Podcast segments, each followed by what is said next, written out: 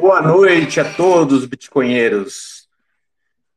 Estamos aqui nesse domingo de feriadão para mais um Intancáveis, com uma pauta gigante como sempre.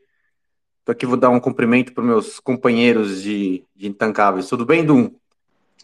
Boa noite, pessoal. Tudo certo por aí? Bora, vamos lá. Hoje a pauta tá boa. Boa noite, Bernardo. Como vai? Boa noite, senhoras e senhores. Mais uma semana sobrevivendo. Vamos falar hoje de sobrevivencialismo e tentar sobreviver às notícias, principalmente às notícias de política. Vamos lá.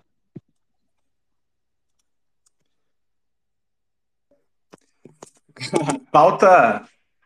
Cara, é inacreditável. Junho tá dureza, mas não vou nem começar para essa pauta de junho. Vamos começar agora falando do IBGE, né?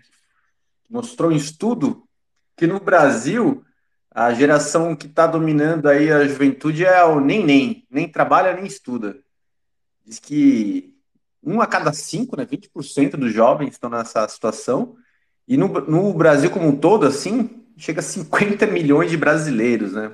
Porque quem não trabalha em estudo também é aposentado. Aí o total dá 23% da população toda. É muita gente, né?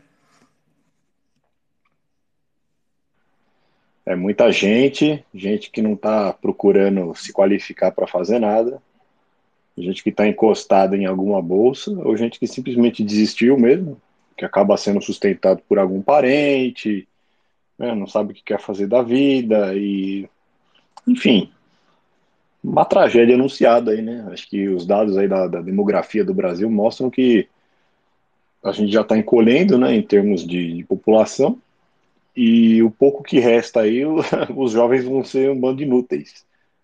Então, como é que você tem alguma perspectiva de que num país desse você possa ter uma velhice digna, né, que você vai ter uma aposentadoria, se as pessoas que deveriam trabalhar para sustentar a sua aposentadoria, né, já que é um modelo de pirâmide, elas não vão nem estar tá trabalhando nem vai ser gente suficiente, mesmo que elas trabalhassem. Então é, é essa encruzilhada aí que o Brasil está, né? E o Brasil ainda, para ajudar, é uma zona em termos de, de leis, de tributação, de leis trabalhistas, então uh, os poucos talentos que ainda estão aqui vão embora. Um monte de gente que eu conheço está caindo fora daqui, pegando segunda cidadania, indo meter a cara em outro lugar, porque não vale a pena, né? Que é o único incentivo que tem é para o cara ser vagabundo mesmo. É, tá cada vez mais difícil tentar tancar o Bostil e achar que tem alguma chance de você ter um futuro pacífico, um futuro próspero, um futuro tranquilo vivendo aqui. E é isso que o Dom falou. Cada vez mais a fuga de cérebro está se acelerando. É, só no meu círculo social eu vejo a quantidade de gente que está querendo meter o pé, que se já não meteu. E, enfim, é, fica cada vez mais difícil. Quem ficar aqui vai ser só a galera que está se contentando em viver de esmola do Estado mesmo. São os NPC que não tem esperança de nada e não tem muita perspectiva para onde fugir. Essa questão da, do desestimulo desestímulo né, a, a se educar, ou até educação fit. Essa, as universidades de hoje, nada, é até melhor nada, né? Porque mais desaprende assim a doutrina e atrapalha a vida da pessoa. É, é um incentivo também do, do mundo Fiat, que o dinheiro cada vez vale menos, a pessoa trabalha, não consegue ganhar muita coisa, é, porque o valor do trabalho também está diminuindo. Na China teve um movimento que eu lembro que é o pessoal da, é deitado inerte, assim. Eles botam nas mídias sociais, o governo proíbe, mas eles acham outras palavras, que eles é, recomendam você ficar, tipo, deitado na cama olhando pro teto, que é uma ótima saída para a vida, assim, só deixa a vida passar. É também bem triste tudo isso. Vamos agora aqui dar um oi pro nosso companheiro Marrata. Tudo bem, Marrata? Como vai? Salve, salve, bochileiros, intancáveis do meu Brasil, Bochil. Boa noite a todos aí. Tudo bem por aqui? Verão aqui na América do Norte. Tempo agradável. Aproveitar esses dois meses de sol aqui, porque o resto é só passar frio. Né? Canadil, como sempre, também cheio de problemas. Muita coisa aí pra gente falar hoje. Abraços aí, vamos lá. Ainda nesse assunto, eu estava vendo hoje, é, essa semana passada com meu sócio alguns benchmarks de salário de, de desenvolvedor, de gestor de, de gerente de produto. E, cara, é impressionante quantos salários estacionaram nos últimos, sei lá, muitos anos, assim. É, quando eu comecei a minha carreira em 2009, que eu me formei na faculdade, entrei num programa de trainee que eu ganhava 3 mil e poucos reais. Hoje em dia, tipo, um dev com um pouquinho de experiência, que é um dev meio júnior, cara, os caras estão ganhando mais ou menos isso, eu ganho cinco pau e assim, não dá para viver. É, com a inflação a 20% ao ano e essa porra dos salários não, não aumenta, eu entendo o niilismo da galera que, que não entende o Bitcoin e que não tem muita perspectiva de sair do país. É, deve ser uma situação bem difícil mesmo. Você tem que seguir os caras da Suno Research lá, que eles dão várias dicas valiosas, né? Com R$ 2.500 você consegue deixar sobrar uns R$ mil aí. Aí o resto você gasta com aluguel, com carro, com comida, transporte. É só seguir os caras, tá comendo bola aí. E a, aquela lá que juntou um milhão lá, é Betina, né, da, da Empíricos. ai, ai, ai. É. Vou dar um, um cumprimento aqui para o nobre Alexandre Costa, né, bitcoinheiro, que o Marcélio, o, o Caio que honra, Caio Leta, você aqui presente, o Augusto Simões, Regina, o John, o Rafael, adversário do Estado, a Criptodeusa, um grande abraço para todo mundo e demais ouvintes que estão aqui ouvindo. É uma honra tê-los conosco. O Leta que na SatisConf do ano passado me falou que a gente faz um trabalho nobre aqui, né? porque a gente, como uma esponja, suga toda a podridão e põe tudo destilado para a galera consumir de uma vez só. E fiquei pensando nisso, realmente, esse é, é, é um fardo que a gente carrega. Espero que seja bom para todo mundo para tancar o Bostil aí, porque montar a pauta não é para os fracos, não. Não, exatamente. Até fazer um paralelo, né? É muito fácil você ficar lá no sendo anjo, lá no céu, né? Em harpas eternas, né? É legal, né? Mas quem tá precisando mesmo tá lá na lama, tá no tá no dia a dia ali, que é que é essas notícias aqui bizarras aqui. Mas vamos seguindo. É, fila do Bolsa Família volta volta sobre Lula, né? E ele deixa agora é, 438 mil famílias à espera. O governo reduziu 7 bilhões de reais em março no orçamento do Bolsa Família. O que está acontecendo com o Paim? Ele já foi melhor, hein? É, o Lula pode continuar tentando, mas eu não vou votar nele. Tá? Pode parar com isso aí. É, não, não sai mais de casa para votar, apesar de que eu acho que ele está fazendo um excelente trabalho. Esses dias também teve a galera do Twitter chorando, né, por causa da blusinha da Cheyenne lá, que, que tá tudo sendo tributado e tal, o povo tá desesperado. Mas é engraçado porque tem uns influencers que você vê que o cara vai lá, reclama e depois ele apaga. Porque eu acho que pega mal reclamar do governo e aí deve vir alguma ordem de cima de falar, paga isso aí, mano. É, tipo, não, não, não, faça parte da turminha que, que tá falando mal, pô. Você, você tem que, né, dar uma elogiada, aí eles apagam depois. Mas é isso, né? O governo aí tá economizando onde falou que ia gastar e tá tributando onde falou que não ia tributar. e faz o L, pessoal. É isso aí.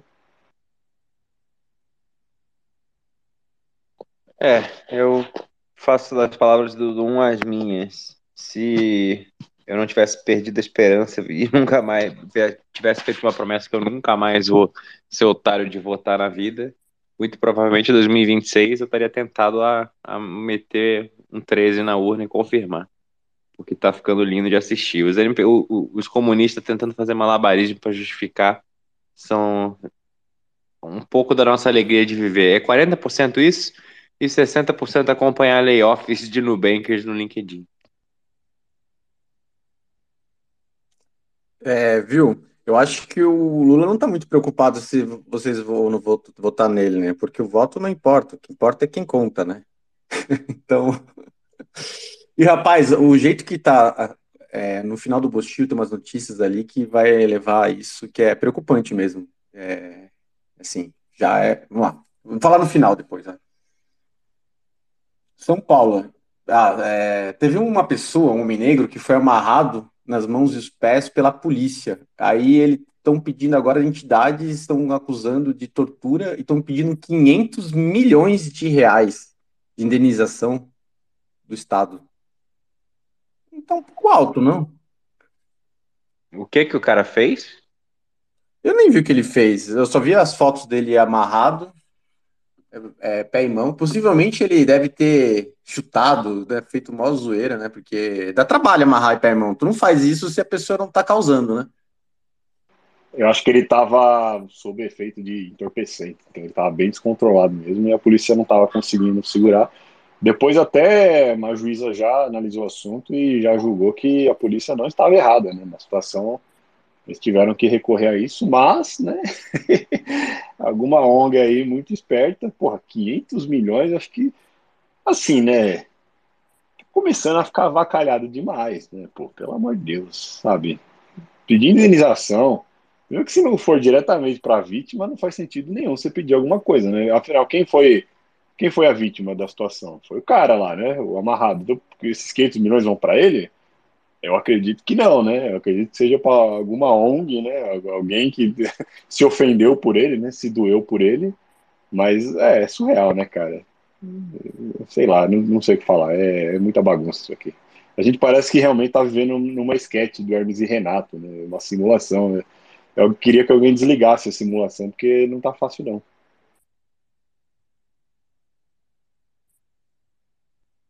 Mas tá, mel tá melhorando. Ah, fala aí, Dum. Barrata, desculpa, fala aí. Não, só ia complementar só que se essa moda pegar, eu acho que vai faltar dinheiro, viu? Porque 500 milhões aqui, né? Aí, é, tipo, pegando indenização para terceiros, que não seja para vítima. Aí você descobre que tem alguém na ONG lá que é é primo de algum deputado, alguma coisa assim, vai faltar, vai faltar ONG, hein? É, mas o amor tá vencendo, pessoal. Agora, anticoncepcionais é, passam a ser gratuitos para todos. Ai, que maravilha. Inclusive índio vai ter também anticoncepcional. E, e a pauta de antinatalidade só aumenta, né, no progressismo. É inacreditável, né?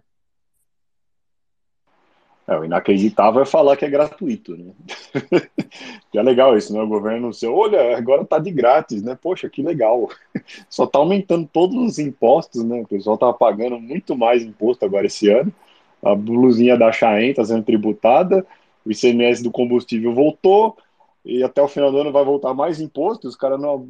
É tudo, aumenta aqui, aumenta dali, aumenta dali, aumenta de lá mas tá de graça, viu, pessoal? Acredita que agora é um direito, né? Você tem direito anticoncepcional. Então vai lá e pegue o seu. Inclusive se você for homem, é, quer dizer, mulher trans, né? Pode pegar também. Bom, eu acho extremamente positivo para quem quiser tomar anticoncepcional tem que poder tomar, é um direito do cidadão, inclusive dos homens, e é isso aí. Acho que não tem nada por. Infelizmente, as pessoas que ainda se opõem a isso precisam entender que, e, além do aborto, os anticoncepcionais são um direito do ser humano, um direito básico e deve vir cair do céu. E esse anticoncepcional são para os raros héteros ainda que, estão, tem no mundo, né? E aí agora tá começando o, o Junho Gay, né? O tá, tá sensacional. É, inclusive aí no Canadio parece que vai até setembro, né, Manhattan? Você tá nas internacionais aí, mas parece que verão todo vai ser.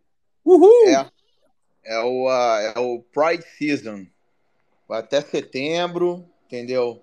Várias paradas, vários eventos, muito dinheiro público envolvido. Teve até uma apresentação de drag dentro do, do parlamento. Cara, isso aqui tá, tá entregue para o F, entendeu? Já pode fechar e deixar a chave lá dentro que já já tá meio que assim, cara. O wokeismo aqui tá.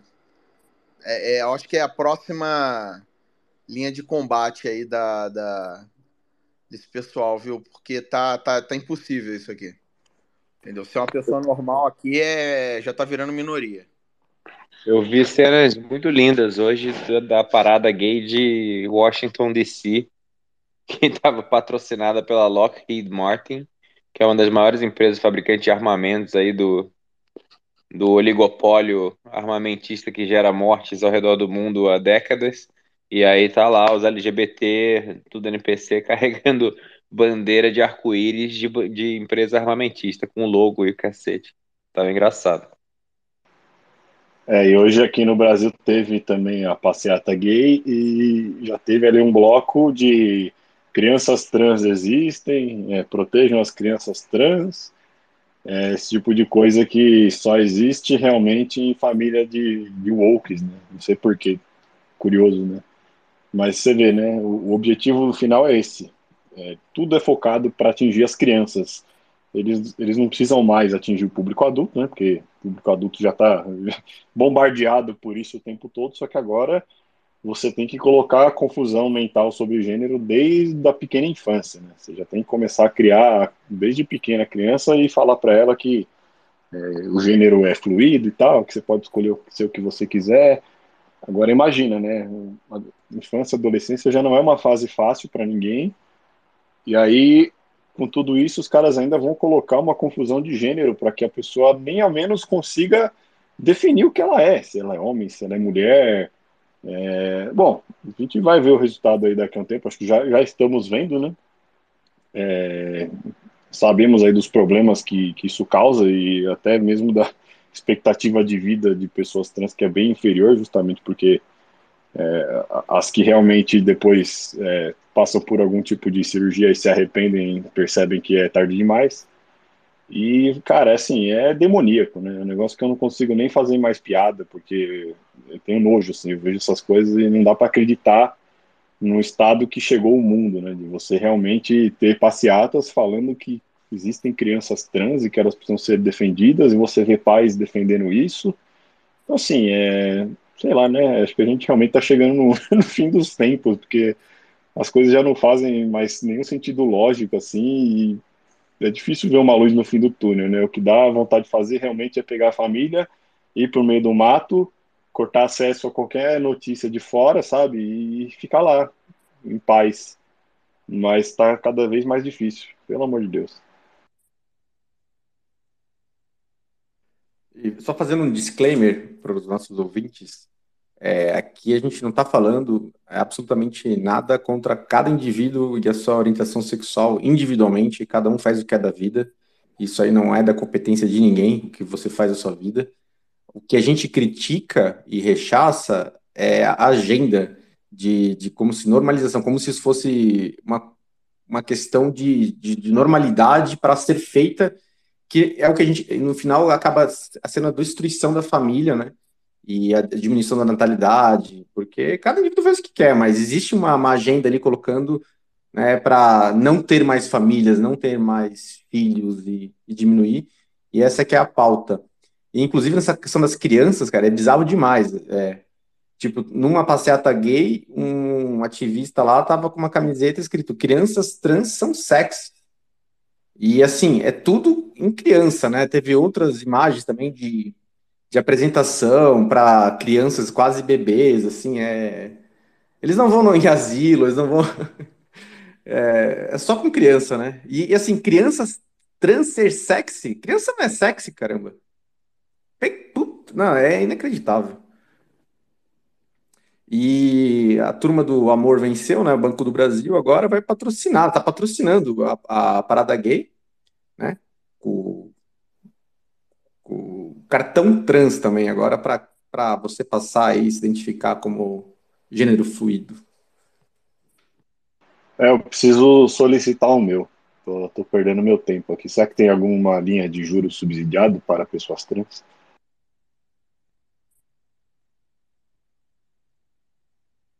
É.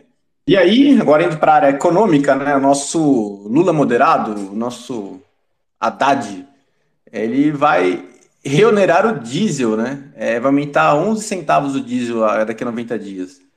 E aí ele vai fazer a conta, vai fechar a conta do programa automotivo, né? Para ter recursos. Então, porque eles vão botar dinheiro estatal para fazer carro. Isso não faz nem sentido, né? Fazer carro mais barato. E aí eles estão falando, não, agora não é bem carro, agora é caminhão, ônibus. É, é assim, é, nem eles sabem o que querem, né? Mas uh, qual que é o sentido também de financiar veículo? Quem quer veículo aí compra, quem não quer, não compra. E, e tudo bem, livre mercado é isso, né? É, eu acho que o mais incrível disso tudo é isso que você falou. Eles não sabem o que eles querem, cara. Assim, é um governo que tomou o poder sem ter um mínimo plano assim de meses no horizonte, nada. A única coisa que eles sabem falar é aumentar impostos para continuar enchendo a máquina. E agora eles devem estar recebendo a fatura, né, do, das empresas que fizeram ela e tal, do, dos lobbies que tem, e já deve ter vindo as montadoras encher o saco lá e tal. Opa, e aí, cadê o jurinho barato, né, para a gente continuar aqui e tal? E aí veio, né, o, o Haddad perdidíssimo, né, porque não sabe nada de economia. Então, primeiro ele falou, né, de ah, vamos tentar baratear o carro, não sei o que, não sei o que. E agora meio que já abriram mão de seu carro, né? Eles estão querendo fazer uma linha de crédito também para caminhões e ônibus. Então, assim, sem plano, sem rumo, sem nada. É um governo completamente amador, é, não sabe o que está fazendo, eles estão tentando agradar lobistas, simplesmente, eles estão tentando fazer a velha política que afundou o Brasil, de ficar dando subsídio para um setor, subsídio para outro, enquanto isso quebra toda a economia, fica uma economia completamente capenga, né? Você tem um lado ali sendo beneficiado enquanto o outro está sendo prejudicado. E o que a gente vai ver é o mesmo resultado de antes, sabe? É inevitável. A gente está agora nesse primeiro semestre acompanhando uma onda ainda do que veio do governo passado. Só que eu acredito que daqui para frente é, só vai vir notícia ruim. Esse aí do PIB subindo no, no primeiro trimestre, acho que vai ser a última vez que a gente vai ver o PIB subindo. É, porque o, a única coisa que fez o PIB subir é o que o governo é contra, que é o agronegócio. Ou seja, qual a chance disso dar certo? Né? Nenhuma. Aí vamos acompanhar, né? Estamos aí. Estamos aqui todo, todo domingo acompanhando aqui o desastre.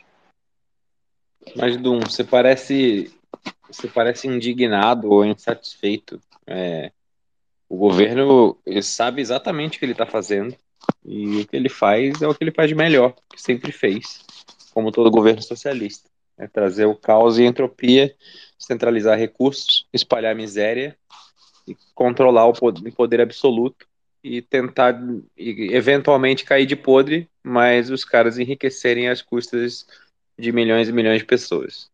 Então, assim, o plano está sendo realizado com sucesso. Ó, pessoal, só quero lembrar aqui que todo mundo amanhã trabalhando direitinho, que tem que pagar o dinheiro para a Argentina, hein? Vambora, vamos, amanhã estamos trabalhando, que esse dinheiro da Argentina não vai cair do céu, não. É, eu me enganei. Na verdade, a gente sabe que o plano do governo está bem claro. Né? O sonho deles agora é reestruturar o Foro de São Paulo, refinanciar todos esses países aí que estão falidos. Então, vamos aproveitar que o Brasil ainda está numa posição boa e tal, tem caixa vamos mandar dinheiro para eles e vamos lá, né, fazer o, o, grande plano aí da Pátria Grande. Final do mês vai ter reunião aqui do Foro de São Paulo, acho que vai ser em Brasília, não lembro onde é que é. Vai vir todo mundo para cá. Beleza. É impressionante como o pessoal negava até bem pouco tempo atrás, né? Não, Foro de São Paulo? Que isso? Isso é teoria da conspiração. Vocês não sabem o que vocês estão falando. Que absurdo. Isso é coisa do, de Olavista. Olavo tá inventando. Enfim, né? Com nada como tempo para mostrar o óbvio lulante aí para todo mundo. Ah, pior que não tá óbvio. Né? Boa parte dessa galera continua pensando isso. O galera que, que compartilhava o meme do, dos ursinhos carinhosos lá da Ursal, fazendo graça, achando que. tirando onda. É, muita gente ainda não acredita. Acha que o Lula realmente está preocupado com os pobres e que vai fazer um bom trabalho. Enfim, não, não... já coringuei faz tempo, então não tem nem por que discutir. É. E agora, né? O amor vai ter agora uma, já uma TV própria. O PT pede concessão no Ministério das Comunicações para fazer uma televisão do partido, né? Porque as TVs que existem não estão fazendo o suficiente, eu acho. Precisa mais. E alguém tem dúvida que isso vai ser deferido, vai ser acatado, né? Eles estão seguindo exatamente o roteiro né, de todas as outras ditaduras aqui da América Latina. Então vai ter uma TV oficial do partido? É, daqui a pouco eles vão realmente ir para cima dos veículos de mídia, então os que não se submeterem ao partido, eles vão usar o PL das fake news ou qualquer outra coisa que eles forem inventar, mas eles vão fazer, né? Isso já está nos planos há muito tempo. E é isso, né? Controle total aí da narrativa. Quem não estiver do nosso lado é nosso inimigo e aí você será destruído, será esmagado completamente. E aí tem uma notícia do. Vou entrar no Supremo agora para encerrar o Bostil. É, primeiro, uma notícia de, de, um julgamento, de um inquérito criminal lá, que uma prova de uma apreensão de, de 700 quilos de cocaína. Os ministros entenderam que não teve mandado, mandado judicial para fazer essa apreensão. E aí eles invalidaram a prova, né? É, a prova nula, então, é como se não tivesse tido essa, esse, esse essa cocaína para a pessoa que estava com ele presente, assim. É isso, né?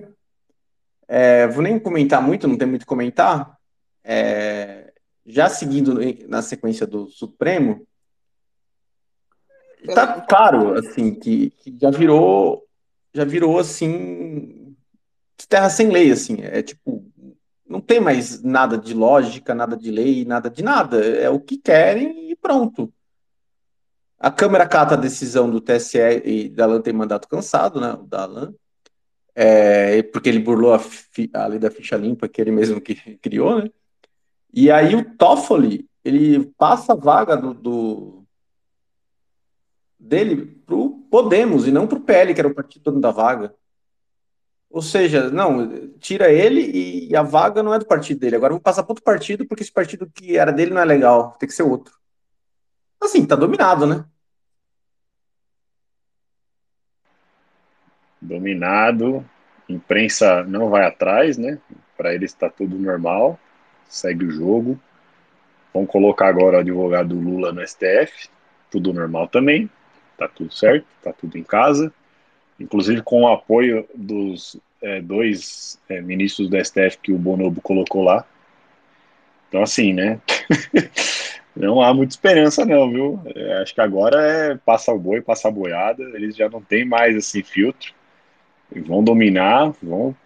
O que ainda não tinha dominado, né? Que eu acho que sobrou pouca coisa que ainda não estava totalmente na mão dos caras, mas agora eles estão passando a faca, né? TSE aí suspendendo o mandato de toda a oposição por qualquer desculpinha, qualquer pelo em ovo.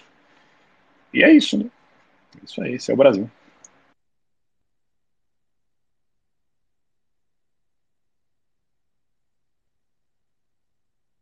E aí, terminando o Bostil, ainda na questão do Supremo, e essa novela do marco temporal, hein? Índio para lá, índio para cá, é, é, transíndio, né? É pessoa que não é índio, mas se considera índio, é, protestando.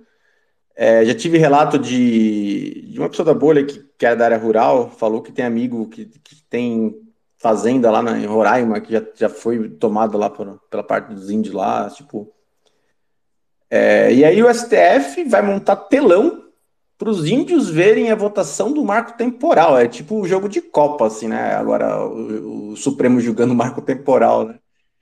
E o Alexandre de Moraes já vota contra, né? E a André Mendonça pede vistas.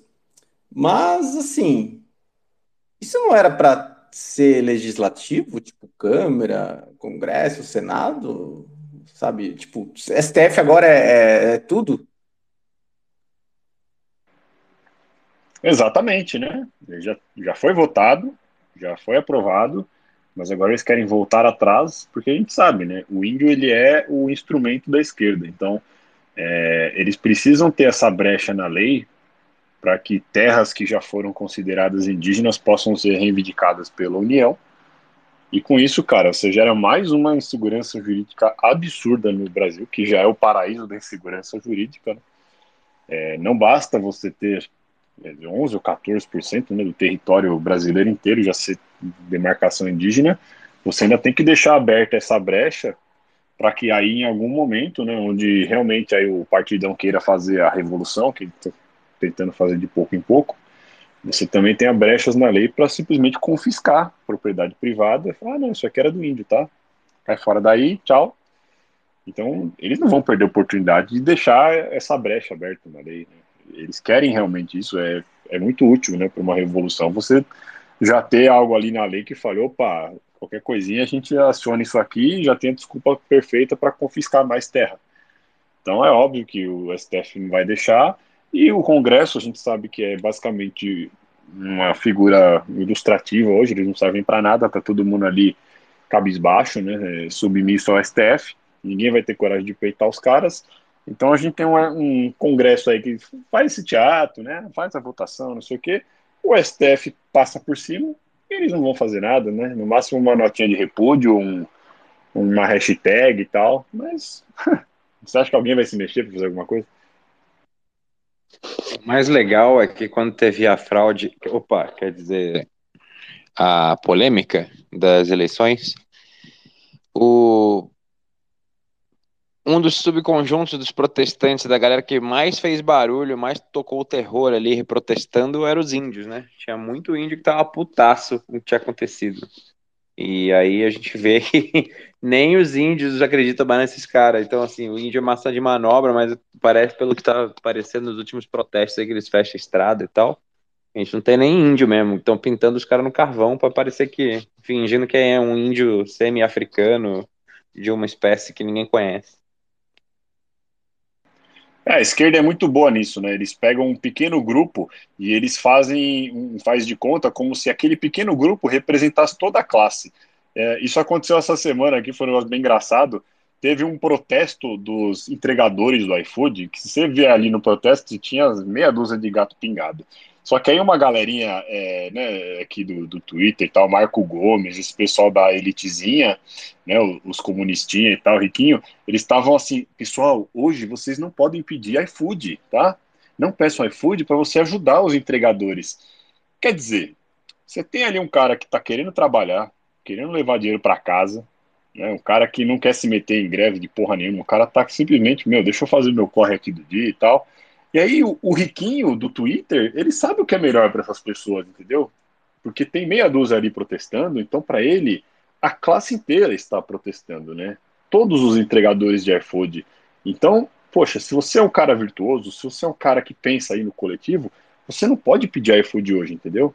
Você não pode atrapalhar o protesto da meia dúzia ali, enquanto os que querem trabalhar estão querendo trabalhar. Pô, esses caras que querem trabalhar não têm consciência de classe. Então não peça iFood, tá? Deixa eles passarem fome, deixa eles irem para casa sem dinheiro hoje, porque, sabe, eu sei o que é melhor para eles. Eu sou riquinho aqui do Twitter e tal, então eu sei. E a esquerda adora fazer isso, né? Então, todos os grupinhos assim, ah, o índio está protestando. Ah, os entregadores do iFood estão protestando. Quantos? Né? O, o, quanto que essa galera representa do total? Quantos índios que não devem estar tá por aí querendo trabalhar, querendo sair de, de fazer cocô no meio do mato e tal, querendo melhorar de vida, enquanto a esquerda adota ali a, a meia dúzia para falar que eles estão representando toda a classe. Né? É isso. E assim, sem sentido nenhum, né? É, o pessoal da esquerda é total, totalmente antieconômico, né? Se você quer ajudar alguém que trabalha, você contrata a pessoa, não para de contratar ele para ajudar ele. É, inclusive, tem um, tem um amigo que ele tem o seguinte lema, e eu acho bem interessante essa filosofia. É, sempre que ele, alguém presta um serviço, como entregador, né, tá, tá fazendo corre, trabalhando, é, algum mecânico, qualquer coisa que ele contrata, ele sempre dá uma gorjetinha de extra, porque ele fala assim, meu, tem muita gente que fica pedindo é profissão do cara pedir, e ele não está trabalhando. Então, eu prefiro, é, segundo ele falando, eu prefiro dar é, para quem trabalha, porque estou incentivando, na verdade, eu trabalho, e não pedir sem trabalhar. É um mecanismo. De... E quando alguém pede, ele sabe, não, eu não vou dar, eu estou tranquilo porque quem trabalha eu ajudo. Se você quer, quer receber minha ajuda, faça algum serviço, é, trabalhe, e aí você vai ter o seu, seu, seu caixinha aí. E sobre esse lance da. da... Esqueci, o que eu vou falar agora. Vamos entrar no Mundial? Nossa, por favor, eu sempre fico feliz. É o momento mais feliz da semana quando a gente acaba a pauta do Brasil. então, vamos começar. Acho que é a única notícia boa do Mundial aqui, de, cara. O resto tudo daqui para frente, só para trás. o Turker Carlson estreou seu programa no Twitter. Já chegou com dois pés no peito e, e acabei de ver aqui, o primeiro vídeo dele já teve 114 milhões de views. É, e a audiência da Fox despencou também. Assim, é, é, é, muito interessante esse fenômeno do Tucker, né? Como que a população gosta do programa conservador, como que gosta da, da mídia, e como que a narrativa toda ela tá contra é, é, contra ser conservadora, assim, é tipo, é como se fosse ser proibido, é crime ser conservador, não pode, né?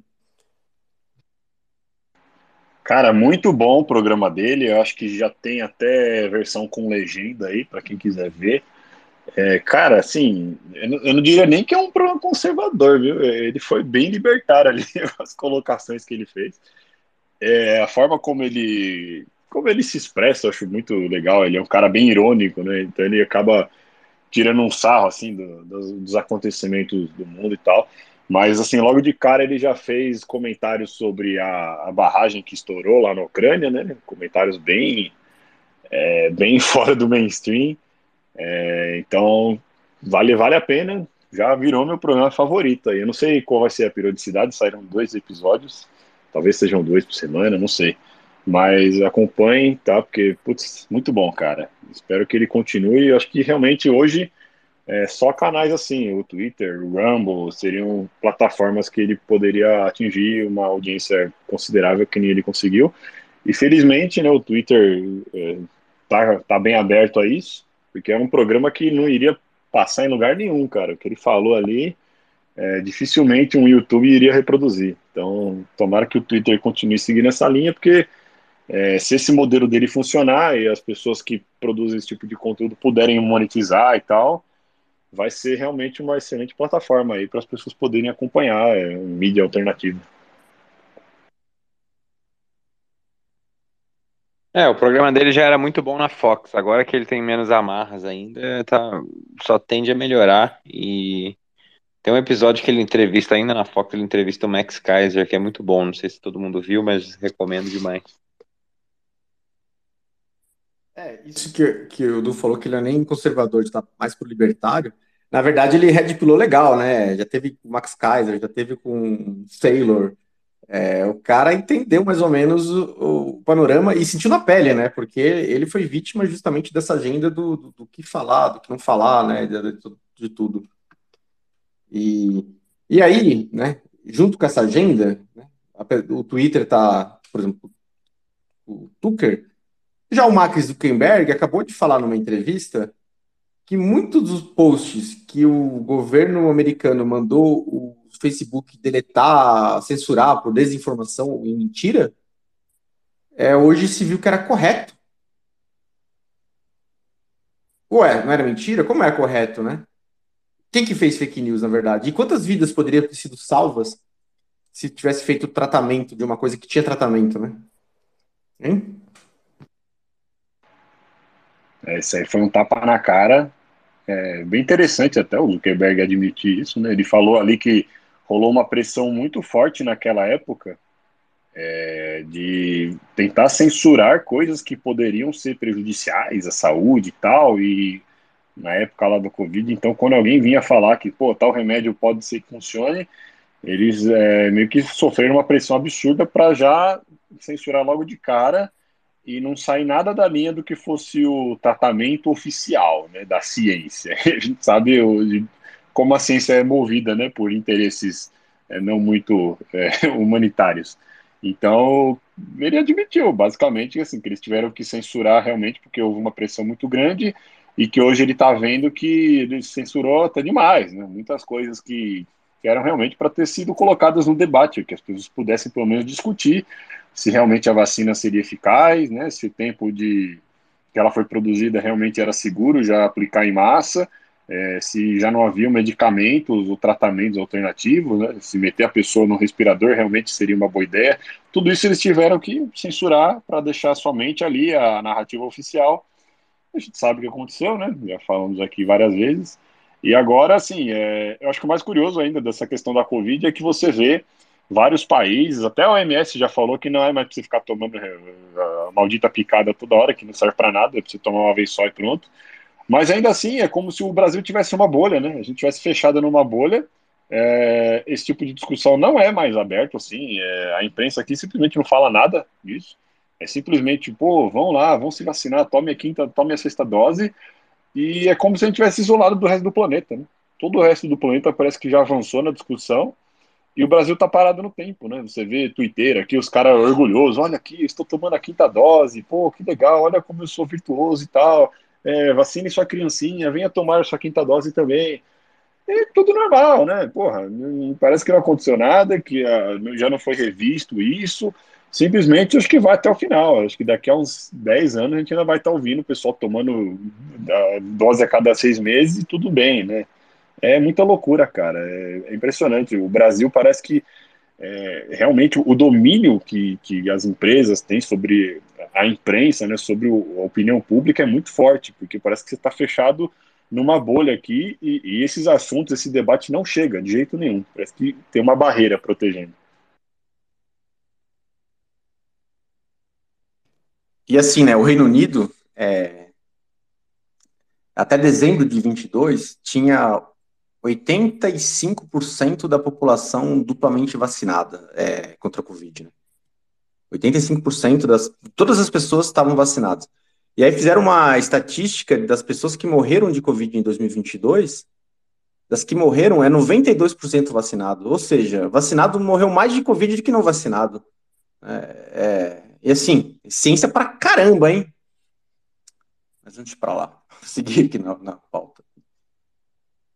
Aí o CEO da BlackRock, o Larry Flint, né? O cara que é o chefe da, da parte econômica dos globalistas, lá disse que você precisa forçar comportamentos nas empresas quando se trata de gênero, raça, diversidade e inclusão. E é isso aí até me associa com outra questão desses fundos, dessas avaliações, que toda empresa grande ela acaba sendo obrigado a, adotar a agenda woke, né? Justamente porque esse big money ele só, só tá lá com você se você mostrar o woke no, no, no, no menu ali. Senão você é persona não grata e aí toda porrada, né? Vem os canceladores, vem toda a desinformação, a mídia falando mentira. É nítida a agenda, né?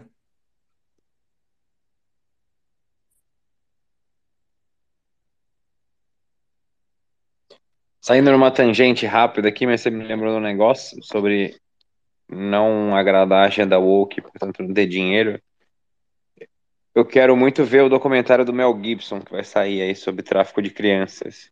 Estou esperando ansiosamente. O Mel Gibson é o Giga Shed, só falta ele virar Bitcoin publicamente e começar a espalhar a palavra de Satoshi aí, porque o que esse cara faz para combater o globalismo é bizarro.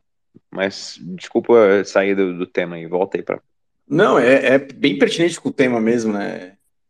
É, inclusive foi a notícia da semana também. É, não estava na pauta, mas ótima lembrança.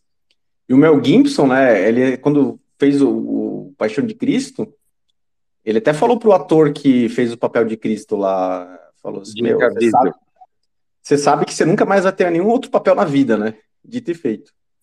E ele também totalmente cancelado de tudo, né? Não pega mais nada. É. E aí, lá, seguindo na, na, agenda aqui do politicamente correto, né? Isso eu já sabia, porque é um costume já é nítido, né? Na Alemanha, um urologista falou na, na Deutsche Welle que a maioria dos homens fazem xixi errado. Daí o correto é fazer xixi sentado, né? Bem, bem, bem comportadinho, né? Mas eu, eu fiquei feliz porque Olha a antinotícia aqui, porque a maioria faz errado, então a maioria ainda faz em pé, né? Como deve ser. Inclusive, se você é pai e você está num lugar com gramado, campo, ensine seu filho a urinar no gramado, né? Na natureza, né? Como, como faz o, o homem, né? Que a gente é animal também. Isso faz parte do, do ensinamento que um pai passa para o filho. É, o correto é você fazer se sentar de preferência com a perninha cruzada, tá? Você pode até abrir uma revista feminina, uma Marie Claire, uma Contigo, e ficar inteirado aí da, das últimas fofocas. Se você não gosta de revista, você pode abrir o perfil da Choquei, alguma coisa do tipo também.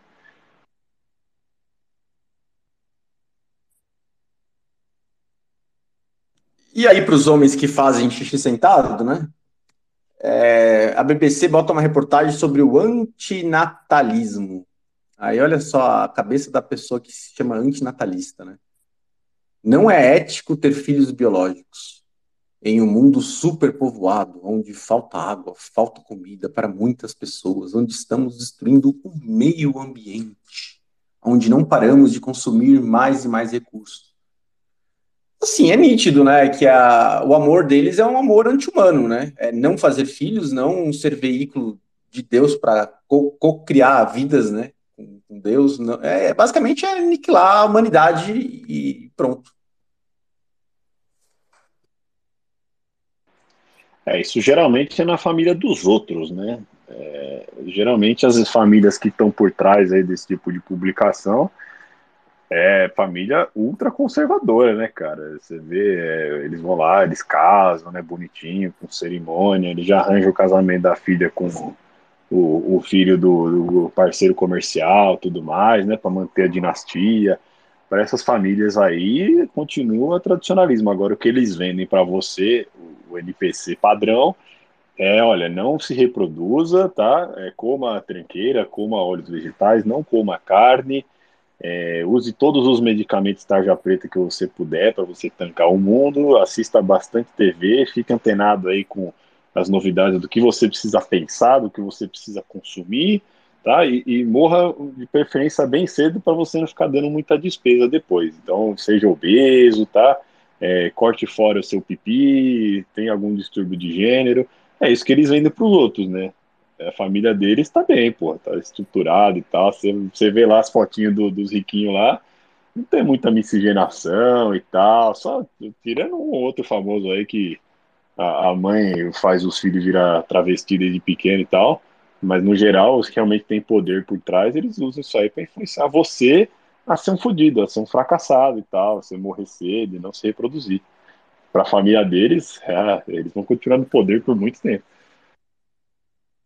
Esses dias eu fui para São Paulo e tinha um amigo meu do MBA que, que é austríaco e mora em Berlim. Ele tava aí para um casamento e ele mandou uma mensagem, falou: Ah, vou encontrar, não sei o que. Aí eu fui tomar um café com o cara no sábado, é, ali no Ibirapuera, lá no, no, no, Madureira, e ele tava com a namorada dele. E a namorada dele, em 10 minutos, já ficou horrorizada, porque tava eu e o, o outro amigo do MBA, que é do Mato Grosso, fazendeiro, pecuarista. E daí a gente falando dieta carnívora, Bitcoin, liberdade, armas, sobre a violência, como a gente se não sei o quê. Eu falei, ah, mas eu tenho arma, não tem problema. Ela ficava completamente horrorizada, e aí depois, uma hora, ela começou a falar sobre ter filhos, porque meu amigo fazendeiro lá tinha vários filhos, e ela falou, ah, eu não sei se eu quero ter filhos, porque eu não quero abdicar da minha liberdade, não sei o que. E, tipo, e a menina tem 35 anos, nenhuma perspectiva de ter filhos. Isso é padrão, principalmente na Europa, assim, lugares mais progressistas, a galera comprou mesmo a ideia de ter um total de zero filhos, porque filho é como se fosse um grilhão que te prende e não te permite viajar o mundo e tomar champanhe no café da manhã, no brunch e, enfim, ir para festivais é, é bem triste, é, infelizmente. Por isso que a Europa está virando um continente totalmente muçulmano, porque os muçulmanos imigram para lá e eles têm filho para cacete. É, e a prefeita de Paris, né, a tal de Anne Hidalgo, que é do Partido Socialista, ela pediu para os moradores de Paris, gentilmente, né, coabitem com os ratos da cidade ela está criando uma, um comitê especial para examinar como que dá para 2 milhões de habitantes de Paris conviver em harmonia com 6 milhões de ratos. É 3 para 1, né? Três ratinhos para cada pessoa. É muito amor, né? é, Paris está assim, você pode escolher, você vai conviver com os ratos, ou com os muçulmanos, ou com os travestis. Acho que não tem muita opção agora. Ou você sai correndo de lá, porque é isso que vai, vai sobrar. Cara, tá aí uma, uma, uma cidade que nunca me enganou, né? Cara, acho que Paris, Paris, quem visitou até os anos 90 ainda pegou um restinho, um restinho de glamour de lá, cara. De, dali em diante foi só ladeira abaixo mesmo. Não tem, não tem.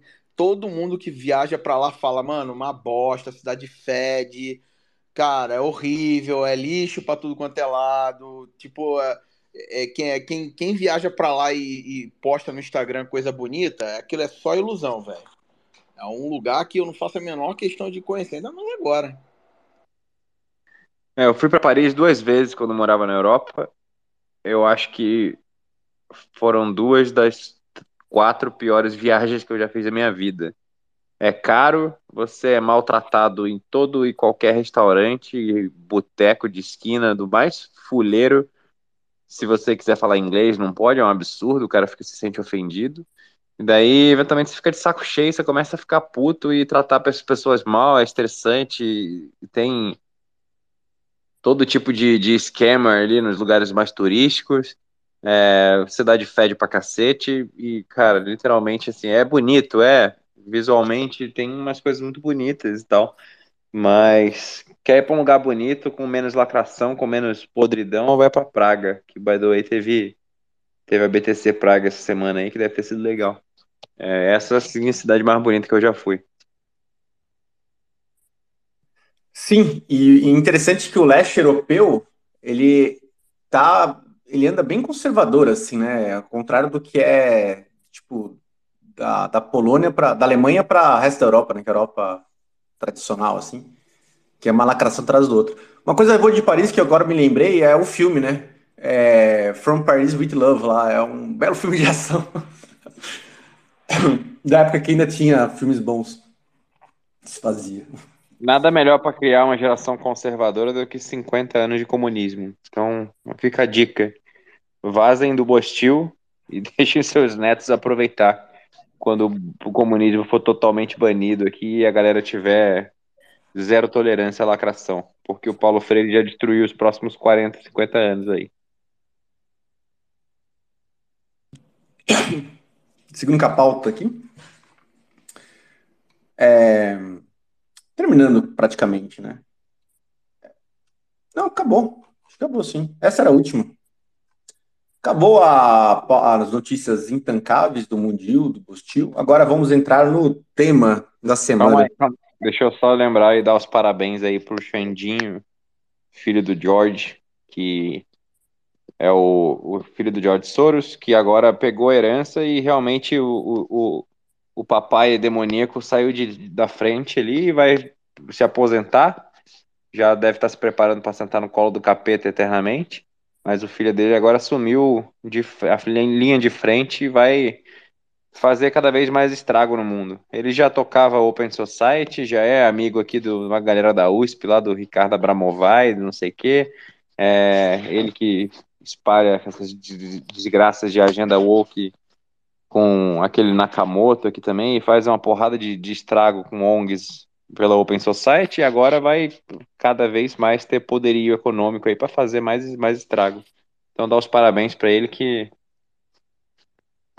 mereceu, né? Nasceu no colo do capeta e agora vai fazer o estrago que é o Ikigai dele. Ele sempre estava esperando para isso, agora ele vai poder. Então, parabéns, Alexander Soros. É, o que você falou, Bernardo, de comunismo, né? Que comunismo ajuda a pessoa a ser conservadora, né? Putz, agora me falta memória, mas um dos países lá da, da Letônia, Estônia, lá daquele, dos Balcãs lá, que era dominado pela União Soviética, é, quando acabou, caiu o muro de Berlim e eles, eles basicamente tiraram os presidentes que estavam apoiados pela, pela Rússia, né, pela União Soviética, mas teve um deles que a, uma emissora de TV, cara, foi, invadiu lá o lugar que tava o presidente, filmando ao vivo, cara, executaram ele, filmando na TV, cara. Pra tu ver o nível de ódio que esse pessoal tinha do, do comunismo, assim. Ah, é. Beleza, vamos falar do tema da semana agora. Eu, eu vou convidar aqui também o, o Hugo, que ele conhece bastante o assunto, e aí ele, ele pode dar uma, uma palavra também para auxiliar. Só, só um detalhe, a gente precisa falar também sobre o negócio da SEC. Né? Ah, exatamente. Tava aqui, ó, acho que eu fiz um, uma coisa que deletou, mas assim. Quer, quer falar, Adum? As honras, por favor, aí que você tá por dentro. É, basicamente, acho que o grande buzz aí dessa semana aí no mundo. Não vou nem falar no mundo Bitcoin, né? Vou falar do mundo cripto, que é, que é o mundo onde dá as merdas todas.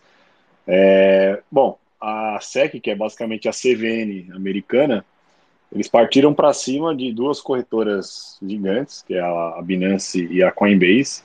A Binance, assim, já estava ali prestes a acontecer alguma coisa. A Coinbase é mais estranha porque a Coinbase é uma empresa que já está listada em bolsa de valores Então, acho que foi um pouco inesperado é, a SEC também partir para cima deles. Mas qual que é a, o, a questão aí? É algo que a gente já fala aqui na bolha Bitcoin há muito tempo, tá?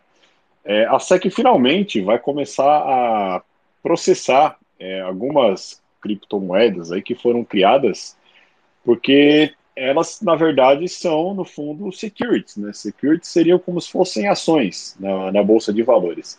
É, a emissão desses tokens, geralmente, é, acaba sendo muito parecido com a emissão de uma ação na Bolsa, só com a diferença de que você não tem ali um, um respaldo jurídico, regulatório por trás, e muitas vezes o que acontece, né? Você tem ali um, um, um grupo de pessoas que lançam uma, um novo token no mercado, só que na hora que eles lançam esse token, é, eles ficam com um percentual desses tokens, então eles não lançam todos os tokens no mercado. Vamos supor que a gente aqui crie um token nosso, um token intancáveis, a gente cria um token, é, a gente quer ficar com 70% desse token para a gente e liberar apenas 30% para o mercado. Então você libera, as pessoas compram tal, vai formando um mercado em cima disso, né, um sistema de preços. E aí, em algum momento, quando a gente estiver já cansado e tal, né, já já está num preço legal, a gente vai lá e desova a nossa parte na cabeça dos otários. Então, na maior parte do, das situações foi isso que aconteceu, principalmente na bolha lá dos ICOs. É, simplesmente empresas fraudulentas, né, pessoas mal intencionadas, criavam tokens nesse modelo, é, criava mercado e depois despejava e tchau, rug pull, que, que é chamado, né? Quando você simplesmente é, arranca da tomada e deixa o, o, último otário na mão lá com a moedinha que não tá valendo mais nada. E a SEC agora está partindo para cima disso. Então tem uma lista aí de tokens que eles vão para cima, é, vários tokens aí famosos e tal. Curiosamente, o Ethereum não está na lista, apesar do Ethereum também ter sido exatamente nesse modelo. O, o Ethereum teve um pre-mine, né, que a gente chama, então, é, a, a, Ethereum Foundation não liberou todos os tokens e boa parte deles ficou na mão é, dos criadores para poder despejar a hora que quiser na cabeça aí do, dos detentores do token. E, enfim, a SEC está indo para cima. É, então, você viu essa semana aí um, um colapso forte de várias criptomoedas. Nem, nem todas elas estão na lista, mas é, as pessoas já estão se antecipando porque elas basicamente tem as mesmas características das que estão. E o Bitcoin caiu, mas não caiu muito, caiu pouco até, justamente porque o Bitcoin não está na lista. O Bitcoin, como a gente já fala aqui há muito tempo, é a única criptomoeda que presta, e um dos motivos é esse. O Bitcoin teve o que a gente chama de a concepção imaculada, né? O Satoshi Nakamoto, ele não foi um cara que quis ser malandro, é, quis ganhar em cima disso, despejou depois Bitcoin na cabeça das pessoas. Muito pelo contrário, né? Desde o começo ele tentou fazer com que a distribuição fosse o mais justa possível. É, então, assim, é, era um desdobramento esperado para quem já está acompanhando esse tipo de coisa há muito tempo. Acho que até demorou muito para isso acontecer. É, e aí, por exemplo, a, a Binance já lançou lá no termos de uso deles que agora, se você tem algum saldo lá, eles podem automaticamente converter alguma shitcoin que você tenha em uma outra, em um outro token. Então, assim, vai que você comprou lá o token X, o token X está nessa lista aí, a Binance agora pode simplesmente converter o seu token X ou em algum Bitcoin ou algum outro token que seja do interesse deles, tá? É, então, corre aí um risco. Quem ainda tem, eu espero que ninguém que esteja ouvindo esse podcast tenha fundos largados em corretora, tá? mas quem ainda tem, tome muito cuidado, porque agora eu acho que o bicho vai pegar aí. É, algumas corretoras, a gente agora vai também descobrir o quão alavancados eles estão, né? se eles realmente estão vendendo o, o saldo que eles dizem ter, ou se eles também estão é, imprimindo é, bitcoinzinhos do ar e tal, outros tokens do ar para vender, é, usando um, meio que um sistema de reserva fracionária, né? vendendo o que eles não têm. E vamos acompanhar o desdobramento, né? Acho que é um negócio que vai se refletir aí no, no mercado cripto como um todo, mas que eu acredito que o efeito sobre o Bitcoin vai ser nulo, né? Talvez seja até positivo, se as pessoas que carregam essas tranqueiras aí queiram converter para a melhor moeda possível, eles vão converter para Bitcoin. Então vamos ver o desdobramento disso aí. Não sei se alguém tem mais detalhes, mas isso aí é o que eu sei por enquanto. teve uns detalhes assim de formação privilegiada também, né? É que se teve com a. Se revelou também da.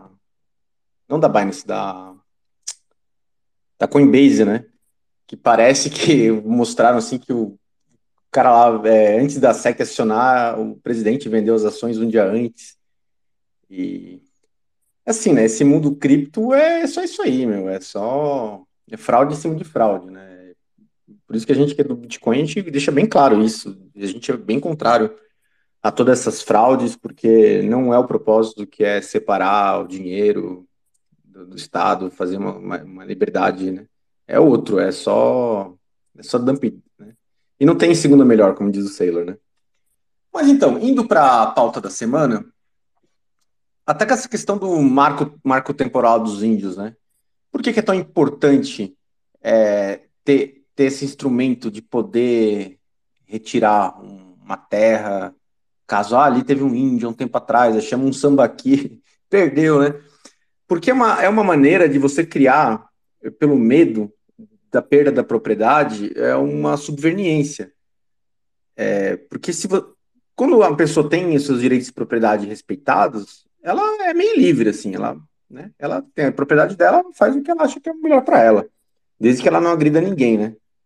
É, mas a pauta do, do, pessoal da esquerda, eles querem, na verdade, é, escravos voluntários, né, e quem fala contra a agenda deles, né, tem que ser calado. A maneira de calar é botar ameaça de tirar a propriedade, ou tirar mesmo, né. E tá tendo muita, muita força da, da, dos globalistas na diminuição da, da, quantidade de alimentos sendo produzidos. É, 2022 e 2023 teve diversos silos e, e, estoques de alimentos no mundo que foram queimados. É, muito assim, acima do, da média histórica, que era, tinha um número, sei lá, 1, 2, e tipo, teve, sei lá, 10, 15 anos. Tem um dado ali, mas eu não acompanhei bem, mas eu já vi esse dado. É, a guerra da Ucrânia também, que a Ucrânia é um grande celeiro, um grande polo produtor de trigo para o mundo, Aí tu vê, por exemplo, no caso da Argentina, que é um grande produtor também, o governo lá da Argentina faz de tudo para atrapalhar, cria um dólar diferente para o produtor, para não ter exportação mesmo, para atrapalhar a produção. E, e, na Europa também tem essa agenda da, dos, dos, fertilizantes, porque você botar fertilizante é um crime contra o meio ambiente, porque é um crime produzir, você tem que gerar fome, né? Então, se você vai produzir, você não pode.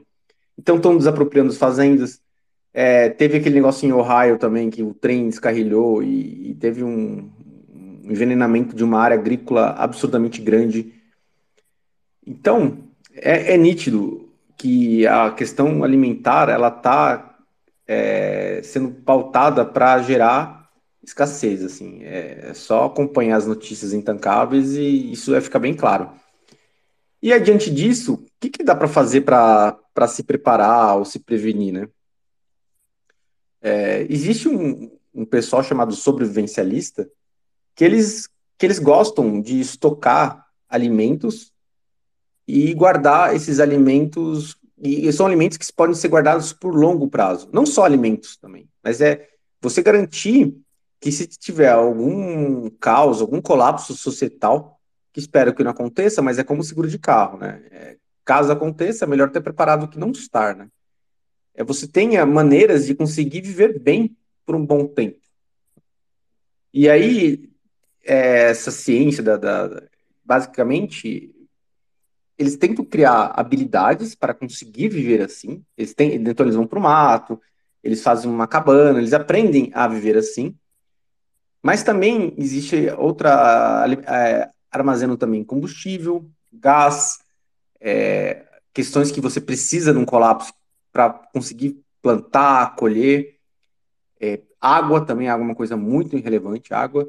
E também é, armas e munições, porque isso aí foi o Renato Moedo que falou genialmente. Um cenário que o Bitcoin dá errado é um cenário que. Aí, ah, beleza, o ouro, né? Mas nesse cenário, arma e munição vale muito mais que o ouro. Porque o Bitcoin dá errado é porque o mundo já foi o não tem mais internet, já não tem aquela cadeia de, de suprimentos. Se acabar com os fertilizantes do mundo, parar o comércio de fertilizante, tipo, metade da população do mundo vai morrer de fome em questão de um ano para dois. É, então, né, é, para se num caos desse tipo, espero que não aconteça, mas se acontecendo, tem que saber que você precisa estar tá apto a se defender, né? É, e, e aí eu queria conversar sobre isso. Eu, eu não guardo alimentos, é, mas eu tenho um porquê. A parte de, de água, tudo já está mais ou menos estruturado. É, é importante saber o que precisar guardar ou comprar, mas tem estudos também dos sobrevivencialistas que falam que quando tem algum evento muito catastrófico, daqueles que quando você vê, você sabe que é, que é, né? Você, meu, é inacreditável que está acontecendo, por exemplo, aí tu vê lá, tá. As pessoas ficam apáticas e não se preparam. Geralmente tem até 72 horas de, de vida normal até, até conseguir se estruturar para. E aí as pessoas caem em si e aí vai aquela rush para fugir ou para o mercado, para qualquer coisa, né? E aí falta tudo. Então, é, eu, sabendo disso, já tem um gatilho mental de caso aconteça algum colar, algum problema assim muito grande, que a gente não sabe dizer o que é, né? Porque não aconteceu, eu espero que não aconteça. Mas caso aconteça, eu sei o que comprar e eu sei que nas primeiras 24 horas eu já vou estar tá, basicamente o suprimento preparado. E é sobre esse tipo de suprimento, o que, que é legal, o que, que não é, que é, queria ser a conversa de hoje. Vocês já estudaram o tema é, é, de um Bernardo Marrata? Bom, que eu saiba, você tem que ir no Walmart mais próximo e comprar muito papel higiênico, não é isso? Mas falando sério agora, é...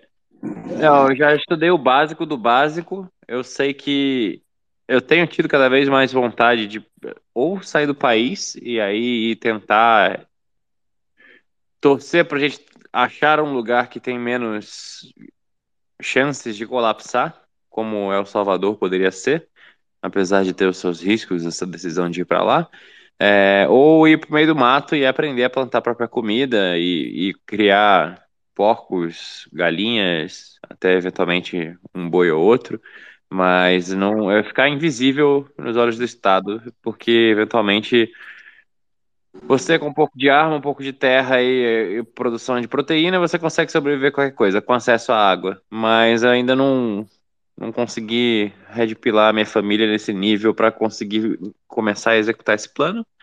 É, já tive vontade de fazer cursos de sobrevivência na selva, acho que isso é um skill muito importante que todo mundo deveria ter, pelo menos os homens de cada família deveriam saber. É, se, se dá uma merda federal dessa que o mundo começa a colapsar, vira Mad Max, é importante você saber se defender e proteger sua família. Mas não, não tenho muito expertise no assunto. Acho que a gente pode consultar algumas pessoas mais experts aí. Não, eu queria poder contribuir e dar meus dois centavos, né? Porque isso é, que está se falando e tal, isso já é até uma coisa um pouco mais avançada em termos de sobrevivencialismo, né? Eu acho que uma coisa que assim é bem legal, de repente, de, de comentar com o pessoal, é justamente numa é, o, que o, nessa, tema, nessa, nessa puxada que o Jaraguá falou, né? O que, que você faz numa nas 72 horas, primeiramente, que aconteceu uma, uma, uma crise, né? A decisão, por exemplo, você vai ficar em casa ou você vai sair de casa, né? Esse tipo de, essa tomada de decisão é a primeira coisa mais importante que você tem que ter. Tá? Dentro da, de, dessas primeiras 72 horas, você tem que ter essa decisão muito clara, porque é, é, é a, a gente está falando aqui de uma questão de sobrevivência. Deu, aconteceu um tipo de, de uma situação. Você, por exemplo, está sem energia em casa. Ah, ok, está sem energia, mas por que, que aconteceu sem energia, né? Então, é, é uma coisa assim que eu, uh, que eu que, eu, que é, é legal assim comentar é justamente assim tem vários é, é, canais de sobrevi sobrevivencialismo em português inclusive entendeu que tem muita informação sobre é, essas coisas mais básicas né porque você tem dentro do sobre, sobrevivencialismo você tem ainda é, por exemplo os preparadores né? essa questão de você estar preparado isso é, é, é, um, é um conceito dentro do sobrevivencialismo. Aí o que o Bernardo falou, por exemplo, essa parte de você ser autônomo, você ter é, criação de alimentos ou criar cabeças de gado, isso é outra parte também, entendeu? De você ter a parte de energia, você a parte de defesa, tática, você ter, é, por exemplo, arma ou é, ter um sistema de defesa, né? né? O OPSEC, né? Que a gente tanto fala aqui na parte bitcoinera, essa é outra camada é uma, é, um, é uma área fascinante que tem muitas vertentes, né? E o que eu aconselho a todos aqui, né, justamente pelo menos interessa a parte básica, né? Principalmente que acredito que a maioria que mora em cidades, né? Então, principalmente quando se trata de cidades, né, que não é o ideal, né? A gente já, já tem essa vulnerabilidade devido à nossa ao nosso cotidiano, mas por exemplo, essa questão de tomada de decisão em caso de desastres, né? O que, que você faz nas primeiras 72 horas? Isso é fundamental e tem conteúdo sobre isso, né? É, é Para falar a respeito. Se, por exemplo, aconteceu, né? O que eu falei no exemplo que eu estava falando, faltou energia elétrica. Mas se você essa energia elétrica, você sabe que ela não vai voltar dentro de 24 horas, já tem efeito. Né? Ah, eu vou perder a comida que está no congelador, eu vou, é, eu, eu vou ter que é, já não tem energia, eu já não tenho água quente. Se eu não tenho água quente e moro num prédio, eu não vou ter acesso à água, porque a bomba vai parar de encher a cisterna. Então, é, assim, você tem que. To essa tomada de decisão é fundamental, porque se você toma a decisão errada, por mais que você às vezes, ah, eu tenho uma casa, estou completamente estocado. Pô, legal, mas se, mas se a gente está falando de, um, de uma guerra, de uma violência, não adianta nada. E mesma coisa se você tá num. É, você não está preparado, mas você, você tem pelo menos uma mochila e você sai fora num, num, nesse segundo cenário, você tomou a decisão certa. Então é, é, tem. Ambos os cenários são muito importantes. E aí a dica que eu falo é assim, não, não tem muita coisa, é um assunto muito vasto, mas eu acho que vale a pena, é, pelo menos assim, é, aprender o, esse basicão para, no caso de um desastre, alguma coisa, você não ser surpreendido. Isso que você falou, Mahata, é muito verdadeiro. Mais importante do que até. Claro, tem equipamentos básicos que, que é bom ter, né? Como, por exemplo, uma boa faca, que você precisa, né? É, uma mochila, são coisas bem básicas, assim. Mas o mais importante é o conhecimento. E já ter estruturado é, gatilhos mentais para ser isso, então aquilo. Já ter, já ter pensado pronto. Porque nossa mente, ela trabalha de duas maneiras, né? O rápido e devagar. É o, o rápido, que é emocional, e dali dificilmente vai sair questões boas se você não ter, tiver pensado nisso antes. Agora, se você já pensou nisso antes, ou tem um protocolo que várias pessoas pensaram e você só segue, é, você vê o, o, caso e você já lembra do protocolo e já segue o que você já pré-determinou, sem precisar, na hora, elaborar, pensar, refletir. Porque no meio do, da emoção, ou de um pânico, ninguém reflete bem. É, as emoções tomam conta e as decisões geralmente são prejudicadas. Então, já ter estruturado o, o que, quando, como, é, antes, e, e estruturado de maneira pessoal, porque cada pessoa tem uma vida. É, mora num lugar diferente, tem aptidões diferentes, tem gostos diferentes, acha que o ideal é uma proposta diferente. Tem gente que gosta de ir pro mato, tem gente que gosta de, de velejar, tem gente que gosta de, de sei lá, de, de fazer uma casinha na serra, outro quer para uma parte do vale, perto de uma cachoeira. Cada um tem o que é melhor para si. Isso não tem muito consenso até do que. Mas já tudo pronto. Ser isso, então aquilo, né? E é basicamente isso que, que, eu, que eu, faço, por exemplo, de armazenagem. Mais ou menos eu sei o que eu consumiria, o que é importante para a alimentação, que, que, dura bastante tempo. E então, se acontecer em 24 horas, eu vou adquirir tais produtos. O Hugo também é, é bem estudado nesse assunto, né, Hugo? Quiser passar um relato para a gente?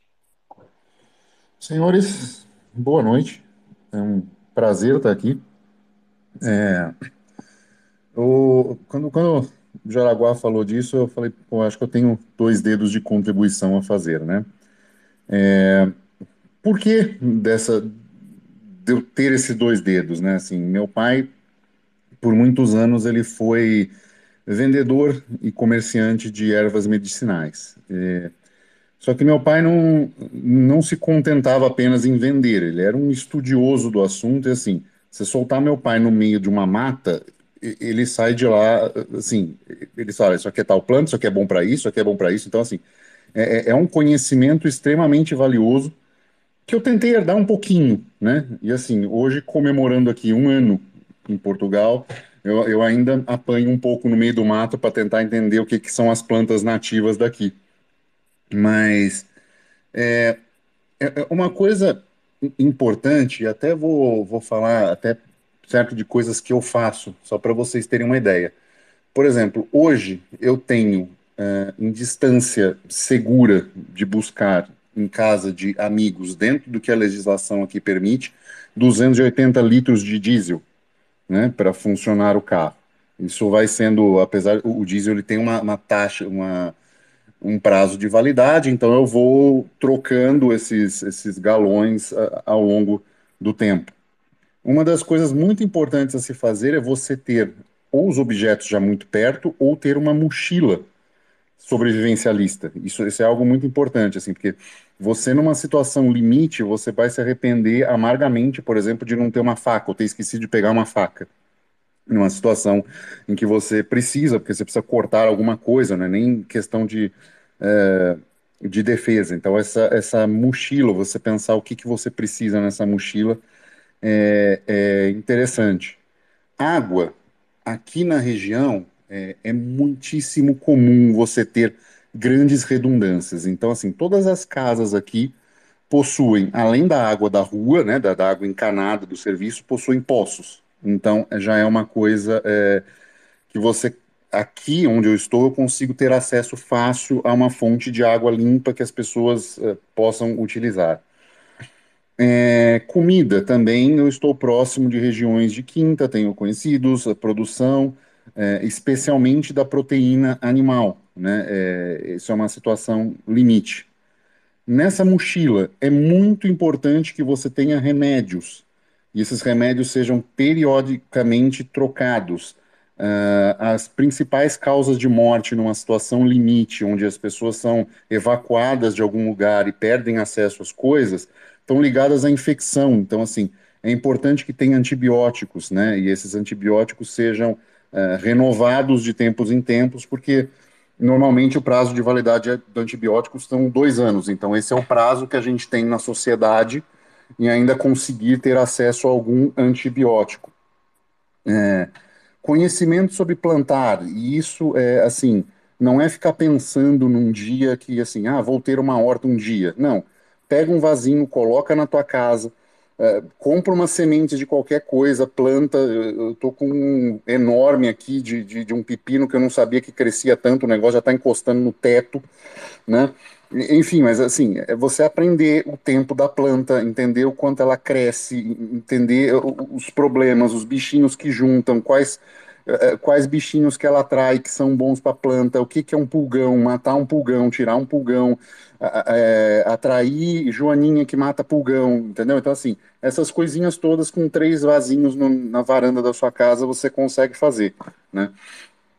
É, geração de energia. Aqui em Portugal já está se tornando mais comum também você ter placas solares e, e, e situações assim. Isso é facilmente adaptado numa situação limite de você é, ter essa energia off-grid e pelo menos ligar uma geladeira e ter acesso à conservação de alimentos.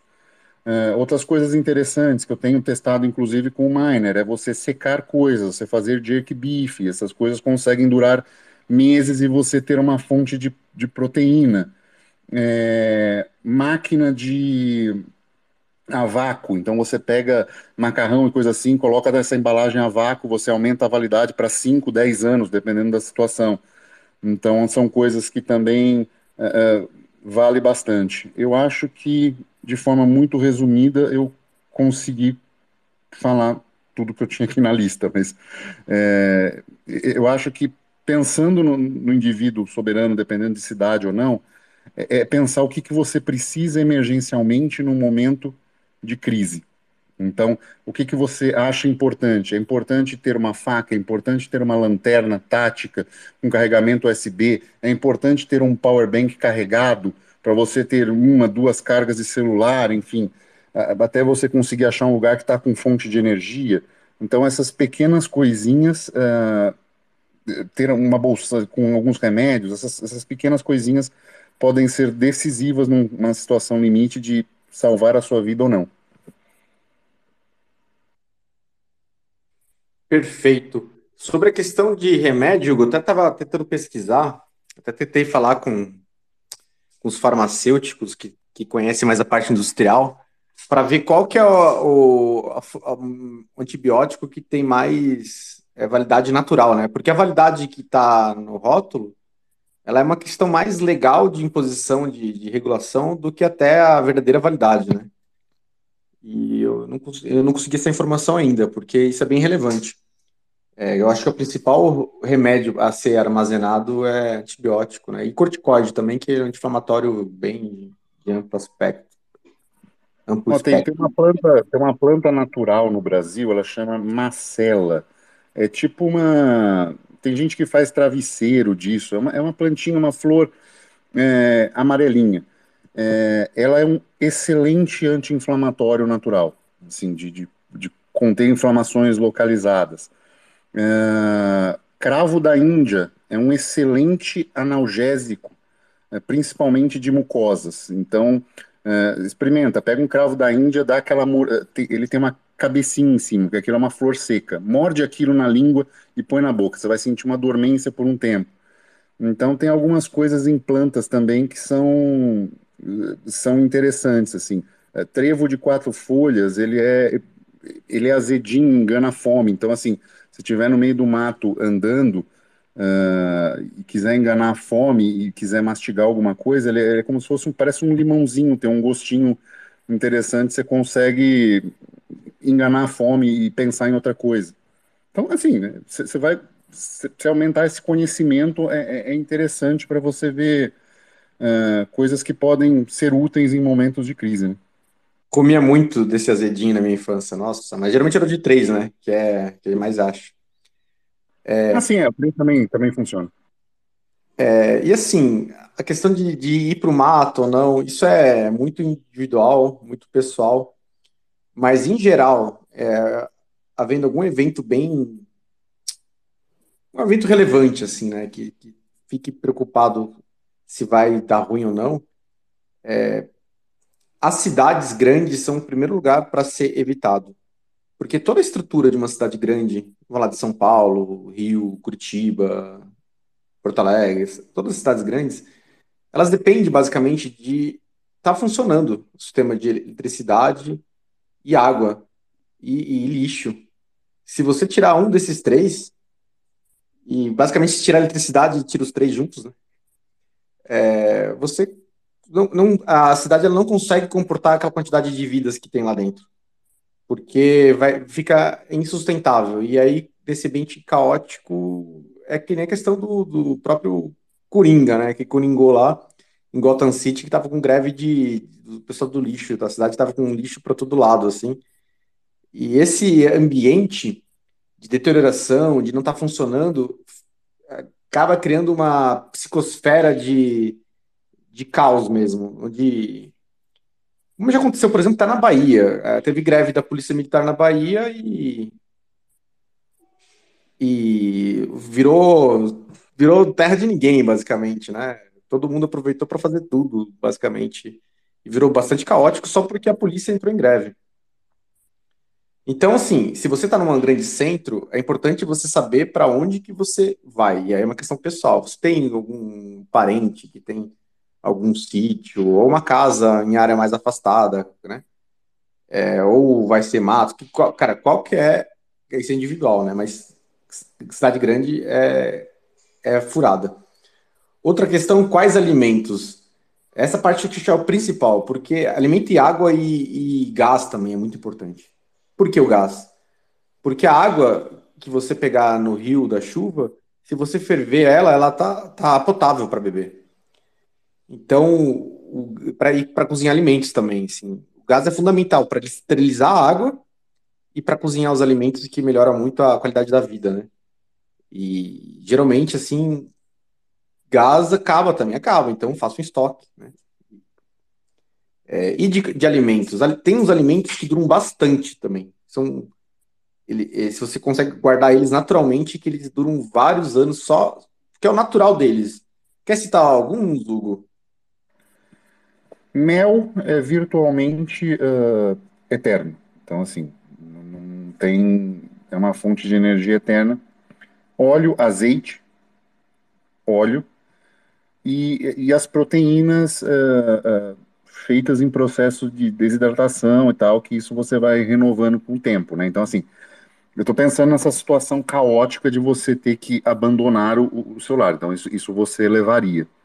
É, pensando numa grande cidade de São Paulo, a rota que eu tinha na minha mente para uma situação caótica, é, eu não, não, sem acesso aparente, coisa assim, eu tentaria chegar até o Batuba.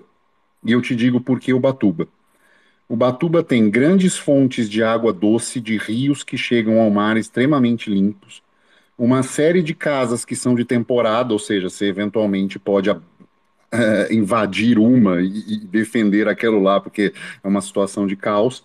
Então você teria abrigo, você tem uma região que chove muito, então é, é, é, é bom para você iniciar uma plantação rápida e crescer rapidamente. Então, assim, é, se eu não tivesse qualquer contato com o mundo externo e acontecesse uma, uma situação de, de, São Paulo ser destruída, eu, eu rumaria em direção a, a, a situações próximas a Ubatuba ou algo assim por esses acessos todos. Então é, é, é isso. Mel é, é, é imortal, óleo também, azeite dura centenas de anos e fontes de proteína nesse sentido, até você conseguir se organizar para produzir a sua própria, né? Enfim, animais, caçar, enfim, mas é, é, é, é você ter esse, esse estoque de, de proteína. Exatamente. A minha rota de, de fuga, Hugo, é um pouquinho mais para cima, uma hora mais para cima na Rio Santos, lá. Mas o Batuba também é excelente. Uba chuva, né? É... Então, o que você falou é perfeito. O principal, principal alimento que você vai ter, que, que faz mais falta, é, car é, carboid... é proteína, né? E a é, proteína... tem uma coisa, desculpa, tem uma coisa interessante em Ubatuba, porque eu já fui lá uma vez e eu, eu vi rastros de, de onça. Então, assim, se grandes carnívoros sobrevivem, você tem uma enorme biodiversidade e a chance de você caçar animais relativamente grandes e que você consiga se alimentar e ter fonte de proteína é alta. Então foi por isso, dentre outras coisas, que eu fui pensando nessas, nessas coisinhas. Coisinha que a gente pensa antes de dormir, sabe? Assim, no mundo, no mundo coringado como a gente está. É, Acharam onça na praia da Jipoia também, uma ilha lá de, de Angra também.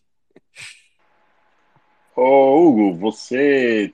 O que, que você recomenda para quem não, não conhece muito sobre o assunto? Assim, é canal, livro? É, porque assim, eu confesso que eu não sei muito e eu não sei, não deve ser muito fácil achar esse tipo de conhecimento de qual planta serve para quê e tal. É, enfim, você tem alguma dica de, de quem não sabe nada, por onde começar a entrar nesse mundo aí?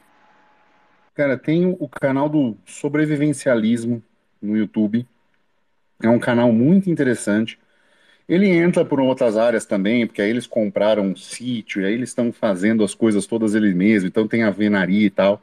Mas tem uma parte muito conceitual do que é, do que você precisa ter, o que, o que pensar numa, numa, numa emergência. Eles têm até construções assim, a prova de invasão, se você está pensando numa propriedade, quer se proteger, né? Assim, quer estar preparado num lugar do tipo, se acontecer o fim do mundo e a terra não se abrir embaixo do meu pé, aqui eu fico por anos, né? Então ele tem, tem inclusive isso. Então eu começaria por ali.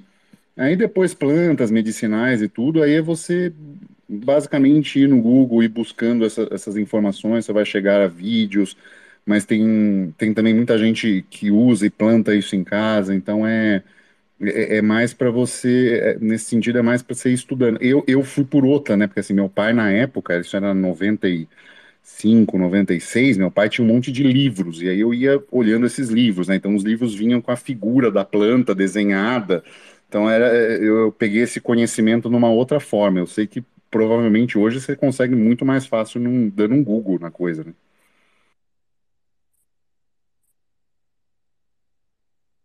Acho que a primeira coisa que você pode fazer é não, não, não ter um plano de ação, né? Se você mora em uma cidade grande, tipo São Paulo, e você compra sua comida no supermercado, você pelo menos precisa ter. O fundo de, de reserva todo mundo já tem, porque tem Bitcoin, senão você não estaria aqui no Intancáveis. Mas você saber ou conhecer alguém que tem acesso ao mar, tem um sítio, tem um lugar para fugir, tentar chegar lá o mais rápido possível, é, é o ponto de partida sem dúvida nenhuma. Não adianta você morar num apartamento e achar que você tem skills, mas se você não tem para onde ir e onde executar esses skills, não vai resolver nada. Agora, eu já baixei uma vez alguns materiais, mas eram em inglês, eu, eu preciso lembrar quem, quem que era, mas tinha uns canais interessantes de YouTube sobre sobrevivencialismo nos Estados Unidos, e tinha um guia, um e-book em PDF que mostrava meio que os 15 ou 20 primeiros passos você tem que pensar cronologicamente, era bem interessante. Vou tentar lembrar o nome aqui até o final do programa e eu compartilho.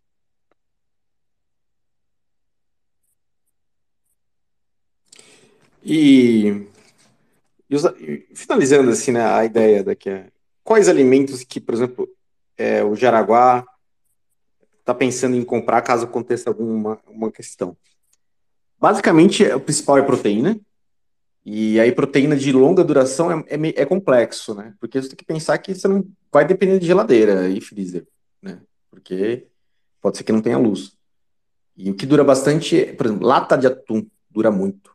Validade da, que está na lata lá deve ser uns quatro anos, se não me engano. Só que é bem possível que mesmo acima de quatro anos ainda esteja próprio, porque ele é esterilizado quando é enlatado, né? É, o Brasil não tem um consumo de, de latas muito grande assim para proteína. Na Europa é mais comum, você vê pato enlatado, você vê vários, vários tipos de carnes enlatadas que tem uma validade bem longa. Que eu saiba que mais normal, o normal mesmo é atum. E, e aí, vamos agora para para outras proteínas, é, tu tem, por exemplo, o bacon é defumado, ele dura não tanto assim que nem o atum, né? Mas ele, acho que a validade normal é seis meses a um ano. Mas é uma boa validade para você conseguir armazenar proteína e gordura, né? Que é uma fonte de energia maravilhosa. É, tem o tal de é, Jacker Beef, inclusive a, em, atacadão você acha é, vendido pela, pela frigorífico grande, por JBS, já no vácuo, com uma validade assim de. Não lembro, mas é bem alta, mais que seis meses, assim um ano, não sei. Ele vem no vácuo, ele é, é salgado. Tem também um, um, produto vendido em caixinha que é carne tanto de, de, tem de boi, tem de frango, acho que é dos dois, assim. E, e ela é liofilizada, basicamente, ela é desidratada. Né? Então essa carne desidratada, desfiada e desidratada, ela dura muito, muito também. nesse caso ele está no vácuo, mas é mais de ano a duração dessa da verdade, desse produto. E salame também, salame defumado, são, são proteínas e gorduras que, que duram bastante. E de carboidrato, o arroz dura muito, absurdamente muito. O, arroz, o feijão também dura bem. E o feijão também é, tem fonte de proteína, né? Então é, é, importante também comprar arroz. O arroz e feijão são maravilhosos. É... E, e também não esquecer de umas belas goiabadas porque no perrengue só de arroz e feijão, a hora que você abrir uma marmelada, uma lata de marmelada, teu olho vai brilhar e você vai ficar feliz, assim. Que vitória, né? Porque na dureza, assim, é, um docinho ou outro é importante também para a moral da, da tripulação. Acho que é isso, basicamente. Ah, e liofilizado. É, liofilizado no Brasil não tem uma cultura muito grande. Liofilizado é como se fosse é, desidratado, mas ele é desidratado muito rápido, que é um processo diferente. E aí, e aí essa desidratação faz o alimento ficar durar, durar muito, muito. É, usado para astronauta, essas questões todas aí. É, um, um, sopão, aquele sopão quinora, que, que tem um monte de coisa dentro, ele é basicamente um liofilizado. Então, esses sopões são maravilhosos também para você comprar para armazenar, porque vai durar muitos anos e, e basicamente não vai estragar. Né? Eu acho que é isso. Né? Tem alguma mel, como o falou, que dura bastante, azeite, óleo de coco. Cara, gordura e proteína. Com gordura e proteína você vive não, não vai ser problema de comida e de nutrição, né? É gordura e proteína. É, carboidrato também é bom, né? Porque é, dura mais mesmo e é mais em conta. É, acho que é isso, né, Hugo? Ou demais intancáveis. Tenha, tenha só uma, uma coisinha também que é interessante, que eu olhei agora para o negócio e, e me veio na cabeça. Tenha aquela vitamina C em cápsula. Porque é, uma das coisas que, né, assim, a gente está levando uma vida de, né, nesse sentido de, de, sobrevivencialismo mínimo, é uma vida meio que de navegador, por assim dizer, né, de, de marinheiro, e assim, os caras morriam por, por falta de vitamina C, né, por escorbuto, então tenha um pouquinho, é, é, que seja pouquinho, se a sua alimentação, se você estiver numa fase de alimentação onde você não consiga ter acesso a frutas, a vitamina C, essa própria que eu falei do, do trevo, ela tem vitamina C, né? Esse azedinho é um pouco de vitamina C que ela tem, então isso já ajudaria, mas é, é bom você ter nesse seu kitzinho vitamina C, porque senão você corre o risco de ter uma morte bem ruinzinha, assim, sangrando por gengiva e tudo. É, é bem ruinzinho morrer de um jeito por falta de vitamina C. O Jaraguá mandou aí no, nos comentários um, livro, né, que é o Guia Prático da Autossuficiência. Eu tenho esse livro também, só que eu tenho a versão americana dele. É a capa dura e ele é coloridão, assim. Achei mais legal, mas é, é um livro que basicamente eu comprei há um tempo atrás, justamente considerando um cenário apocalíptico, assim. Eu falei, cara, se der merda e eu não tiver conhecimento de nada, é, por onde eu começo? E não, não tiver internet mais, não tiver YouTube, né, para me ensinar alguma coisa, e aí eu me comprei esse livro como se fosse um, uma pólice de seguro, assim, tipo, olha, se der merda total, eu posso tentar me virar com isso aqui. É um livro bem legal, ele é, ele é bem interessante, porque ele fala basicamente de tudo, cara. Assim, ele explica vários tipos de alimentos, como faz para plantar, qual tipo de solo, e aí ele explica como você faz para criar animais, é, como você faz para bater um animal, como você faz para cozinhar um animal, é, como que você lida com é, madeira, construção, é, construção em pedra, alvenaria. É um livro bem completo. É, eu acho que, sei lá, né, para quem está começando aí, talvez também seja uma boa ter um material desse. E assim, né, caso de emergência, pelo menos você tem aonde recorrer. É um livro bem legal, eu guardo ele aqui com carinho. Espero não precisar usar ele um dia, né? Mas está aí. Fica a dica também. Ah, e uma questão também que até um ditado que se fala, né, quando tem, faz caridade e tal, não é dar o peixe, ensinar a pescar, né? E no final não é comprar peixe e guardar, né? Mas também você tem ter ferramentas de conseguir fonte de proteína da natureza. Então, se você está no litoral, tenha equipamentos de pesca, saiba pescar. É, se está numa área de campo, tenha, saiba caçar. Né? Como que você vai caçar? Vai ser com uma arma? Você tem arma? Você é uma besta? É, mas é, são habilidades que, que, se você for depender dela para ficar vivo, você dificilmente vai continuar vivo. É, historicamente, geralmente os filhos ficavam com o pai indo para caça desde pequeno e quando já ficavam com 12, 13 já estavam, já sabiam de tudo já. É, hoje a gente perdeu muito esse lado animal do homem, né? Que no final a gente é ser animal, assim a, a natureza é impacável. A gente achar que deveria ser bonzinho não faz ser bonzinho. É, o amor não vem se, se você não, cuidar de si mesmo, né? É... E uma coisa que está no meu kit também, Hugo, é shoyu. Porque a hora que eu pescar aquele belo atum, tem que ter um shoyu, hein? Pois é, é verdade. E eu, eu, assim, quem quiser experimentar um pouco disso, Vou deixar um desafio para a semana. Normalmente é, é comum que uma vez por semana vocês comam frango, né? Algum frango. Compra na, na granja, abate você, depena, faz. é, é uma habilidade que, assim, é, é, precisa ter, sabe? Assim, saber matar é uma habilidade uh, extremamente necessária, sabe? Não estou falando no sentido de defender a própria vida, mas assim, saber matar um animal como se deve e saber prepará-lo é uma, é uma coisa bem interessante de se fazer. Assim, eu recomendo todo mundo. É, uma coisa que eu fiz aí nos últimos tempos, que não é tão é, ligada a sobrevivencialismo, mas de você pelo menos estar tá preparado para alguns cenários mais pontuais de caos. Por exemplo, uma nova greve dos caminhoneiros que possa acontecer daqui a um tempo, se a coisa começar a piorar e tal, e começar a rolar desabastecimento no mercado.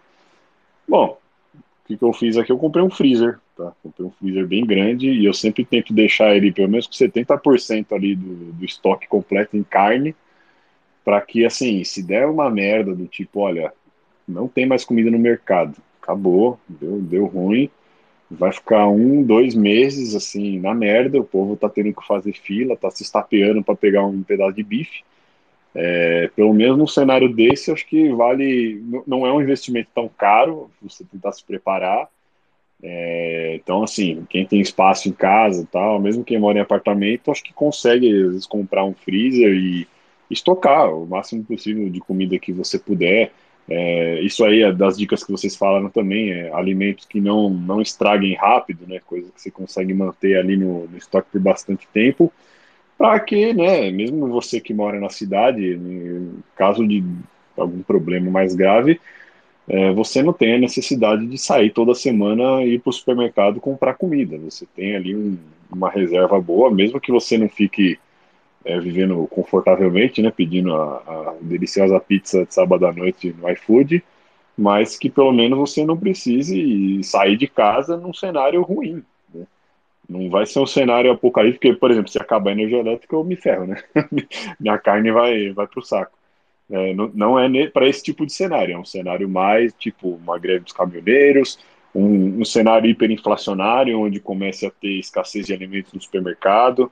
Então, assim, para que pelo menos você tenha um tempo ali é, mais tranquilo do que as pessoas que não se prepararam e que você consiga, né, fazer uma rota de fuga, escapar para outro lugar, é, não passar fome e tal. É, então fica também aí um, uma dica, né? Acho que não é algo tão difícil assim. Pelo menos você ter, ter uma dispensa grande, ter uma, um freezer legal e deixar ele sempre bem abastecido. É, acho que vale a pena para você poder pelo menos dormir um pouco mais tranquilo. Hugo, eu botei no comentário também, eu te citei um short do YouTube que é um trecho de um seriado, é, Parks and Recreations, né? Que é uma parte bem engraçada que basicamente o, o personagem do principal da série, ele, ele é bem libertário, assim, ele é convidado para um churrasco e ele ficou de levar carne, aí ele traz um porco na coleira para lá, aí as pessoas, que é isso? Não, eu trouxe a carne, mas ele tá vivo, sim, a gente vai, é bom a gente olhar no olho do, da comida que a gente vai ter, ah, mas tem crianças aqui, justamente porque tem as crianças, elas precisam aprender, né, é, sobre isso, sobre de onde vêm os alimentos, né? E aí chegou um policial, mas peraí, você vai abater aqui e tal? Você, você pode isso? Aí ele fala assim: Eu tenho uma permissão. Você, por, por favor, poderia me dar permissão? Ele tira um papel branco do bolso dobrado e dá pro guarda. Aí o guarda abre e fala assim: Mas aqui tá escrito, eu posso fazer o que eu quiser. que a permissão, né? ele se deu a permissão.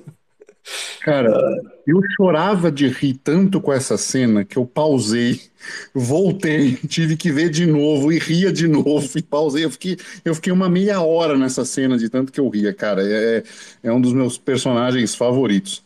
Não, Ron Swanson é, é, é herói, velho. O cara, tipo, é, é assim, quando eu falo assim, ah, como é que você é assim como pessoa? A pessoa que não me gosta falar, ah, cara, conhece o Ron Swanson? Eu sou, eu sou aquele cara.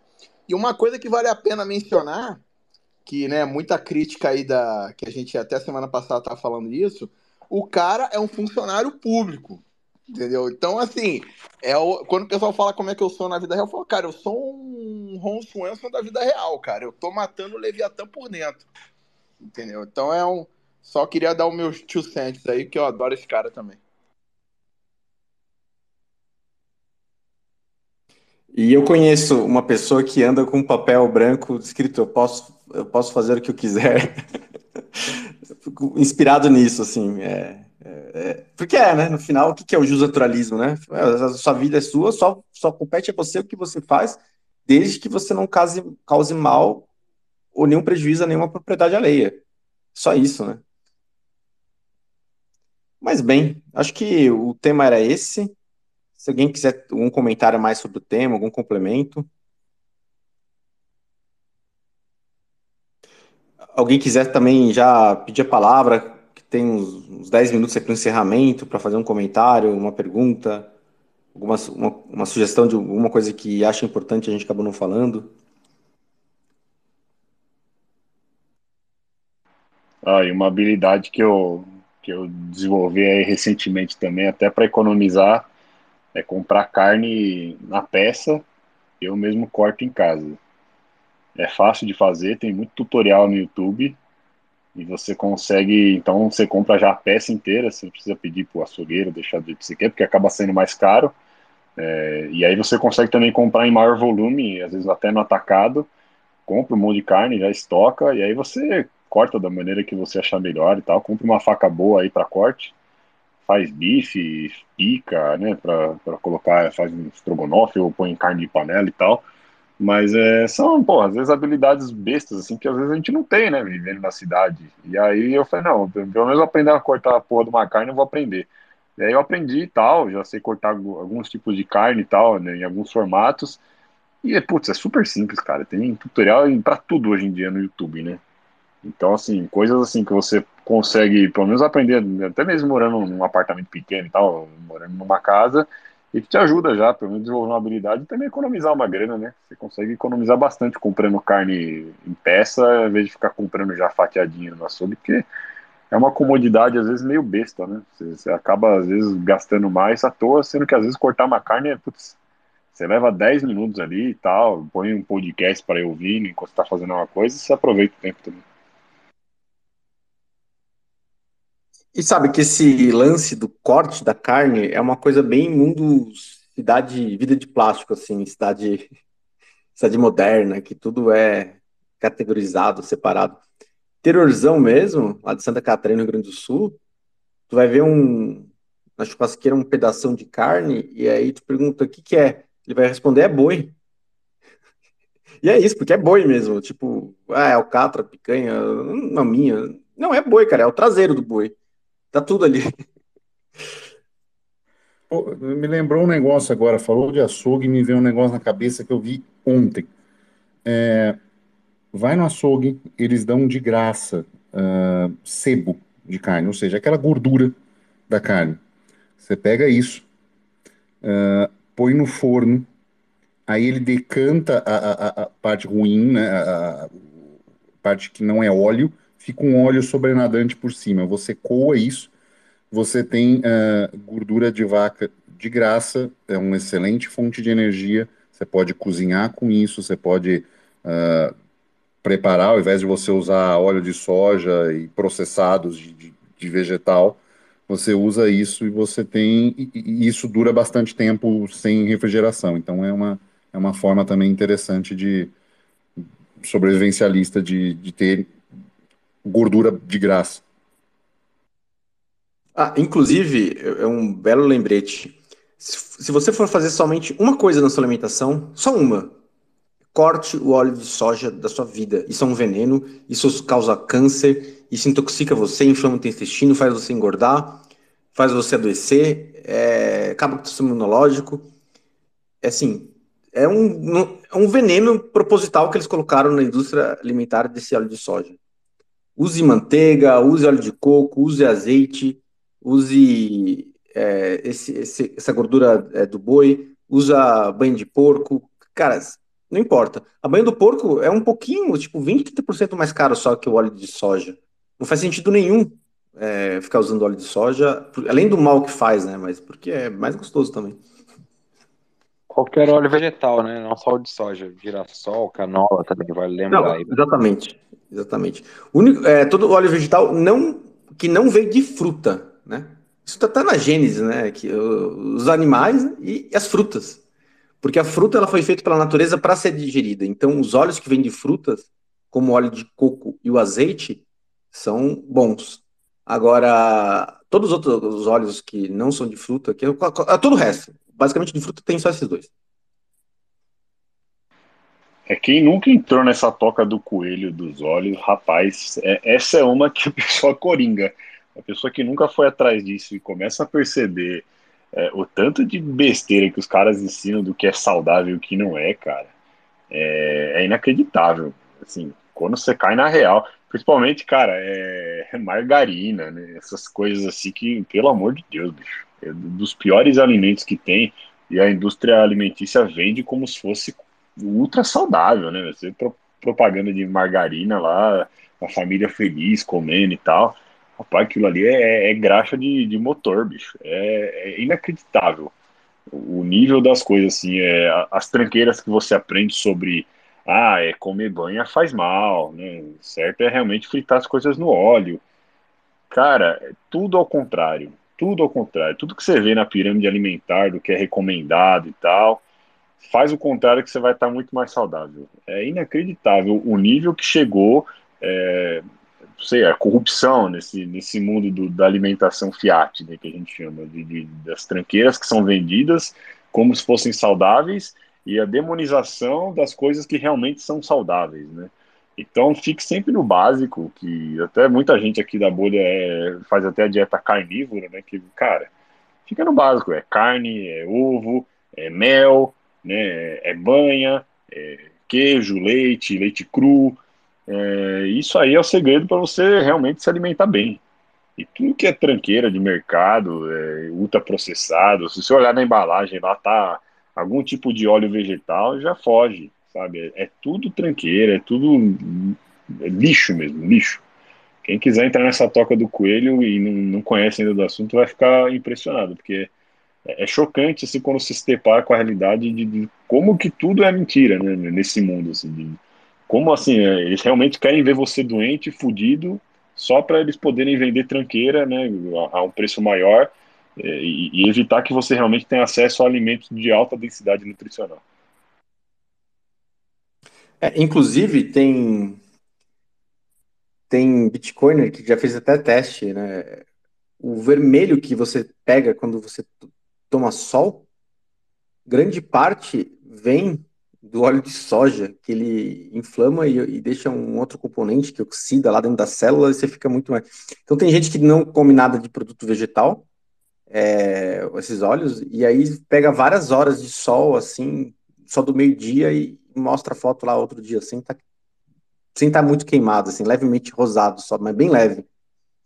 É, eu mesmo já percebi que, que após, já, já abdiquei bastantes anos disso, mas eu ficava, vivia vermelho, aqueles camarãozão assim, e nunca mais aconteceu, basicamente.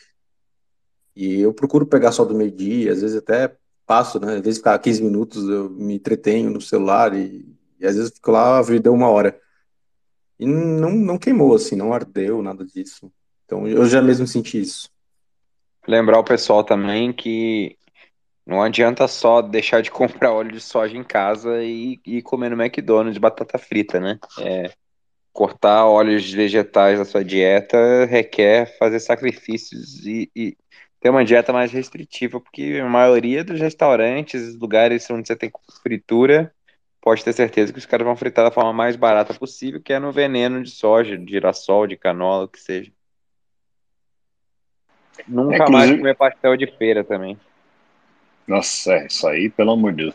Inclusive no Brasil também é uma discussão que está meio atrasada. Em alguns lugares do mundo você tem até restaurantes que já anunciam que a produção ali do, do alimento é feita sem óleo. E aqui no Brasil não. É, o óleo é tão comum que acho que dificilmente você vai achar um restaurante que não use. Né?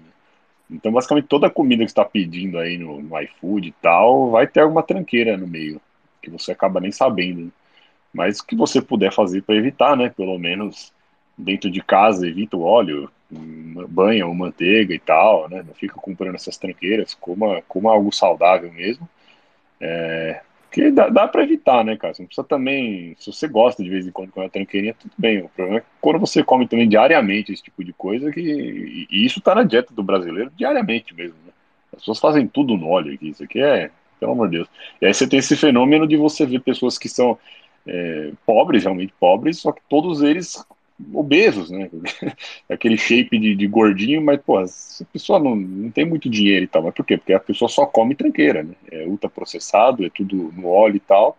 E você tem esse fenômeno da pessoa que é pobre, porém obesa, né? É um negócio muito louco, né? Só o mundo moderno mesmo consegue fazer um negócio desse.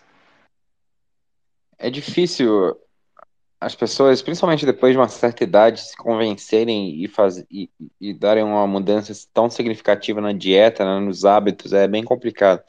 Tem uma história para compartilhar aqui. Minha mãe, ela sofre de lupus há muitos e muitos anos já, e ela está acima do peso, tem vários problemas de saúde, inflamação generalizada, às vezes tem umas feridas que começam a aparecer, problemas respiratórios, é, é bem foda. E por coincidência, eu conheci, graças ao Manhattan, na verdade, Manhattan não, mas eu conheci, quando eu conheci o Manhattan lá em Miami, a gente foi no jantar do Saifedin, e lá eu conheci o irmão do Saifedin, que é médico.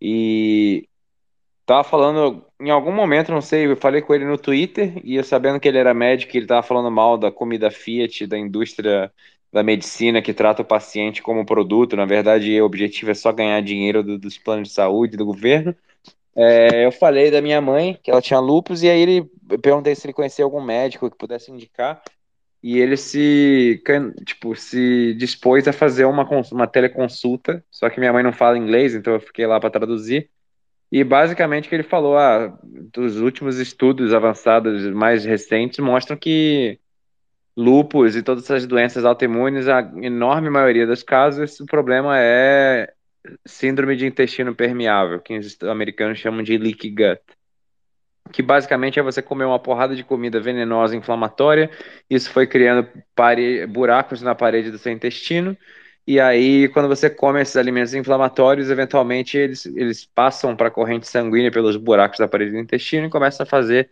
inflamação generalizada no seu corpo. E aí ela entendeu tudo isso, mas achou que era muito radical fazer uma dieta carnívora, porque comer carne é a forma mais rápida e eficaz de você desinflamar todo o seu corpo, que é um alimento que não inflama. Então, se ela fizesse 3, 4, 5 meses de dieta 100% carnívora, provavelmente o lúpus dela desapareceria, porque as paredes do intestino iam se curar automaticamente. Mas você falar para uma pessoa de 65 anos que ela precisa mudar completamente os hábitos alimentares que foram a vida inteira totalmente não saudáveis é bem difícil. Então eu estou nessa jornada aí de tentar convencer a minha mãe a, a entender e, e, seguir, porque pô, é, é, tão simples, é só você fazer o negócio e, e a sua saúde volta ao normal. Mas vamos ver, é, ainda não tive sucesso não. E sobre esse assunto, já indo para os momentos finais, é, eu tenho um médico da família que estuda bastante essa questão do, da medicina da saúde. Tem vários médicos que falam a respeito disso, Larry Ribeiro, Uronal, Barack, etc. Tem um monte de gente. Mas de todo o material que, que é gratuito, que está na internet, assim, a, que fala a respeito disso, esse familiar falou que o, melhor, o melhor material, que explica melhor, com mais propriedades e detalhes técnicos, assim, é o do Bit Silva, do Bitcoin Explica. Então, quem não ouviu sobre hábitos alimentares, ou vida saudável, acho que é o nome, é Bit Silva Bitcoin Explica, no podcast. Tem no Spotify. Tem no YouTube também, acredito. Ele é fantástico, são dois episódios longos, assim, que fala da dieta carnívora. E ele, como gastro, gastrointestinal, né, médico, ali do, do, do H, das Clínicas aqui da, da USP São Paulo, ele vê nos pacientes é, e realmente a melhora é incrível. É, esse familiar ele também relata que está tendo muita doença autoimune, lupus, entre, entre outros, que lupus autoimune, é, que estão vindo agora porque da vacina. A, a vacina ela mexe com o sistema da, da imunidade, da defesa, sistema imunológico, e aí meio que você. A doença autoimune é sua imunidade falando que você está errado, e ela fica matando você. E é isso que é a doença autoimune. E tá tendo muito. E esse médico familiar também já viu gente que fez dieta carnívora com lúpus e se curou de lúpus com dieta carnívora. Isso não tem na literatura médica, ninguém fala, mas ela viu o relato na vida, na frente dela, assim, um paciente fez isso e curou. Então, poxa, né? aconteceu. Fica aí a dica para quem tem algum familiar com lupus ou outra doença autoimune também. Bem, era isso. Considerações finais, companheiros intancáveis. Amanhã é dia dos namorados, hein, pessoal? Ó. E também, essa semana é, que vai entrar aí, vai fazer um ano, né? Desde o do crash monumental que tivemos em junho do ano passado, onde o Bitcoin caiu basicamente de 30 mil para 18 mil em uma semana. É, que ficou trauma aí muita gente. Quem sobreviveu até aqui tá de parabéns. Conseguiu aí fazer um DCA bom aí, né, nos últimos meses. E espero que não aconteça tão cedo é, um susto desse. Quem aproveitou e tal, comprou, tá bem, né? É, o mundo Bitcoin é assim. É, é, nesses momentos aí que vai forjando o bitcoinheiro, que, que acaba sobrevivendo e, e se fortalecendo no final. É, mas é isso, pessoal. Espero que tenham todos aí uma boa semana. Semana que vem estamos aí de volta. Mais um bate-papo. Abraço. É isso. Continuem comprando Bitcoin, comendo carne, apesar de não ter picanha. E comam bastante carne para neutralizar o efeito dos veganos e deixem eles tomar, comer bastante óleo de soja e vamos para mais uma semana. Espero que a pauta do Brasil continue encolhendo, que nem encolheu dessa semana para semana passada.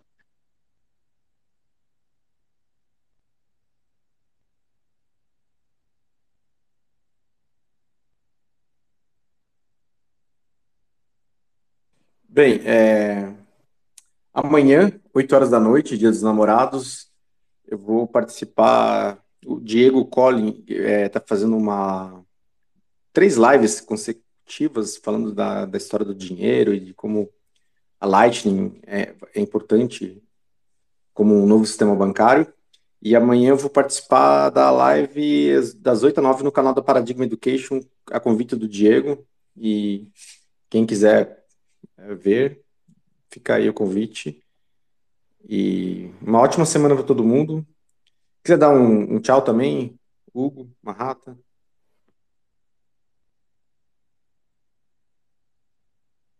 É, senhores, muito obrigado. É, enfim, comam, comam bem, comam com escolhas conscientes e sejam felizes.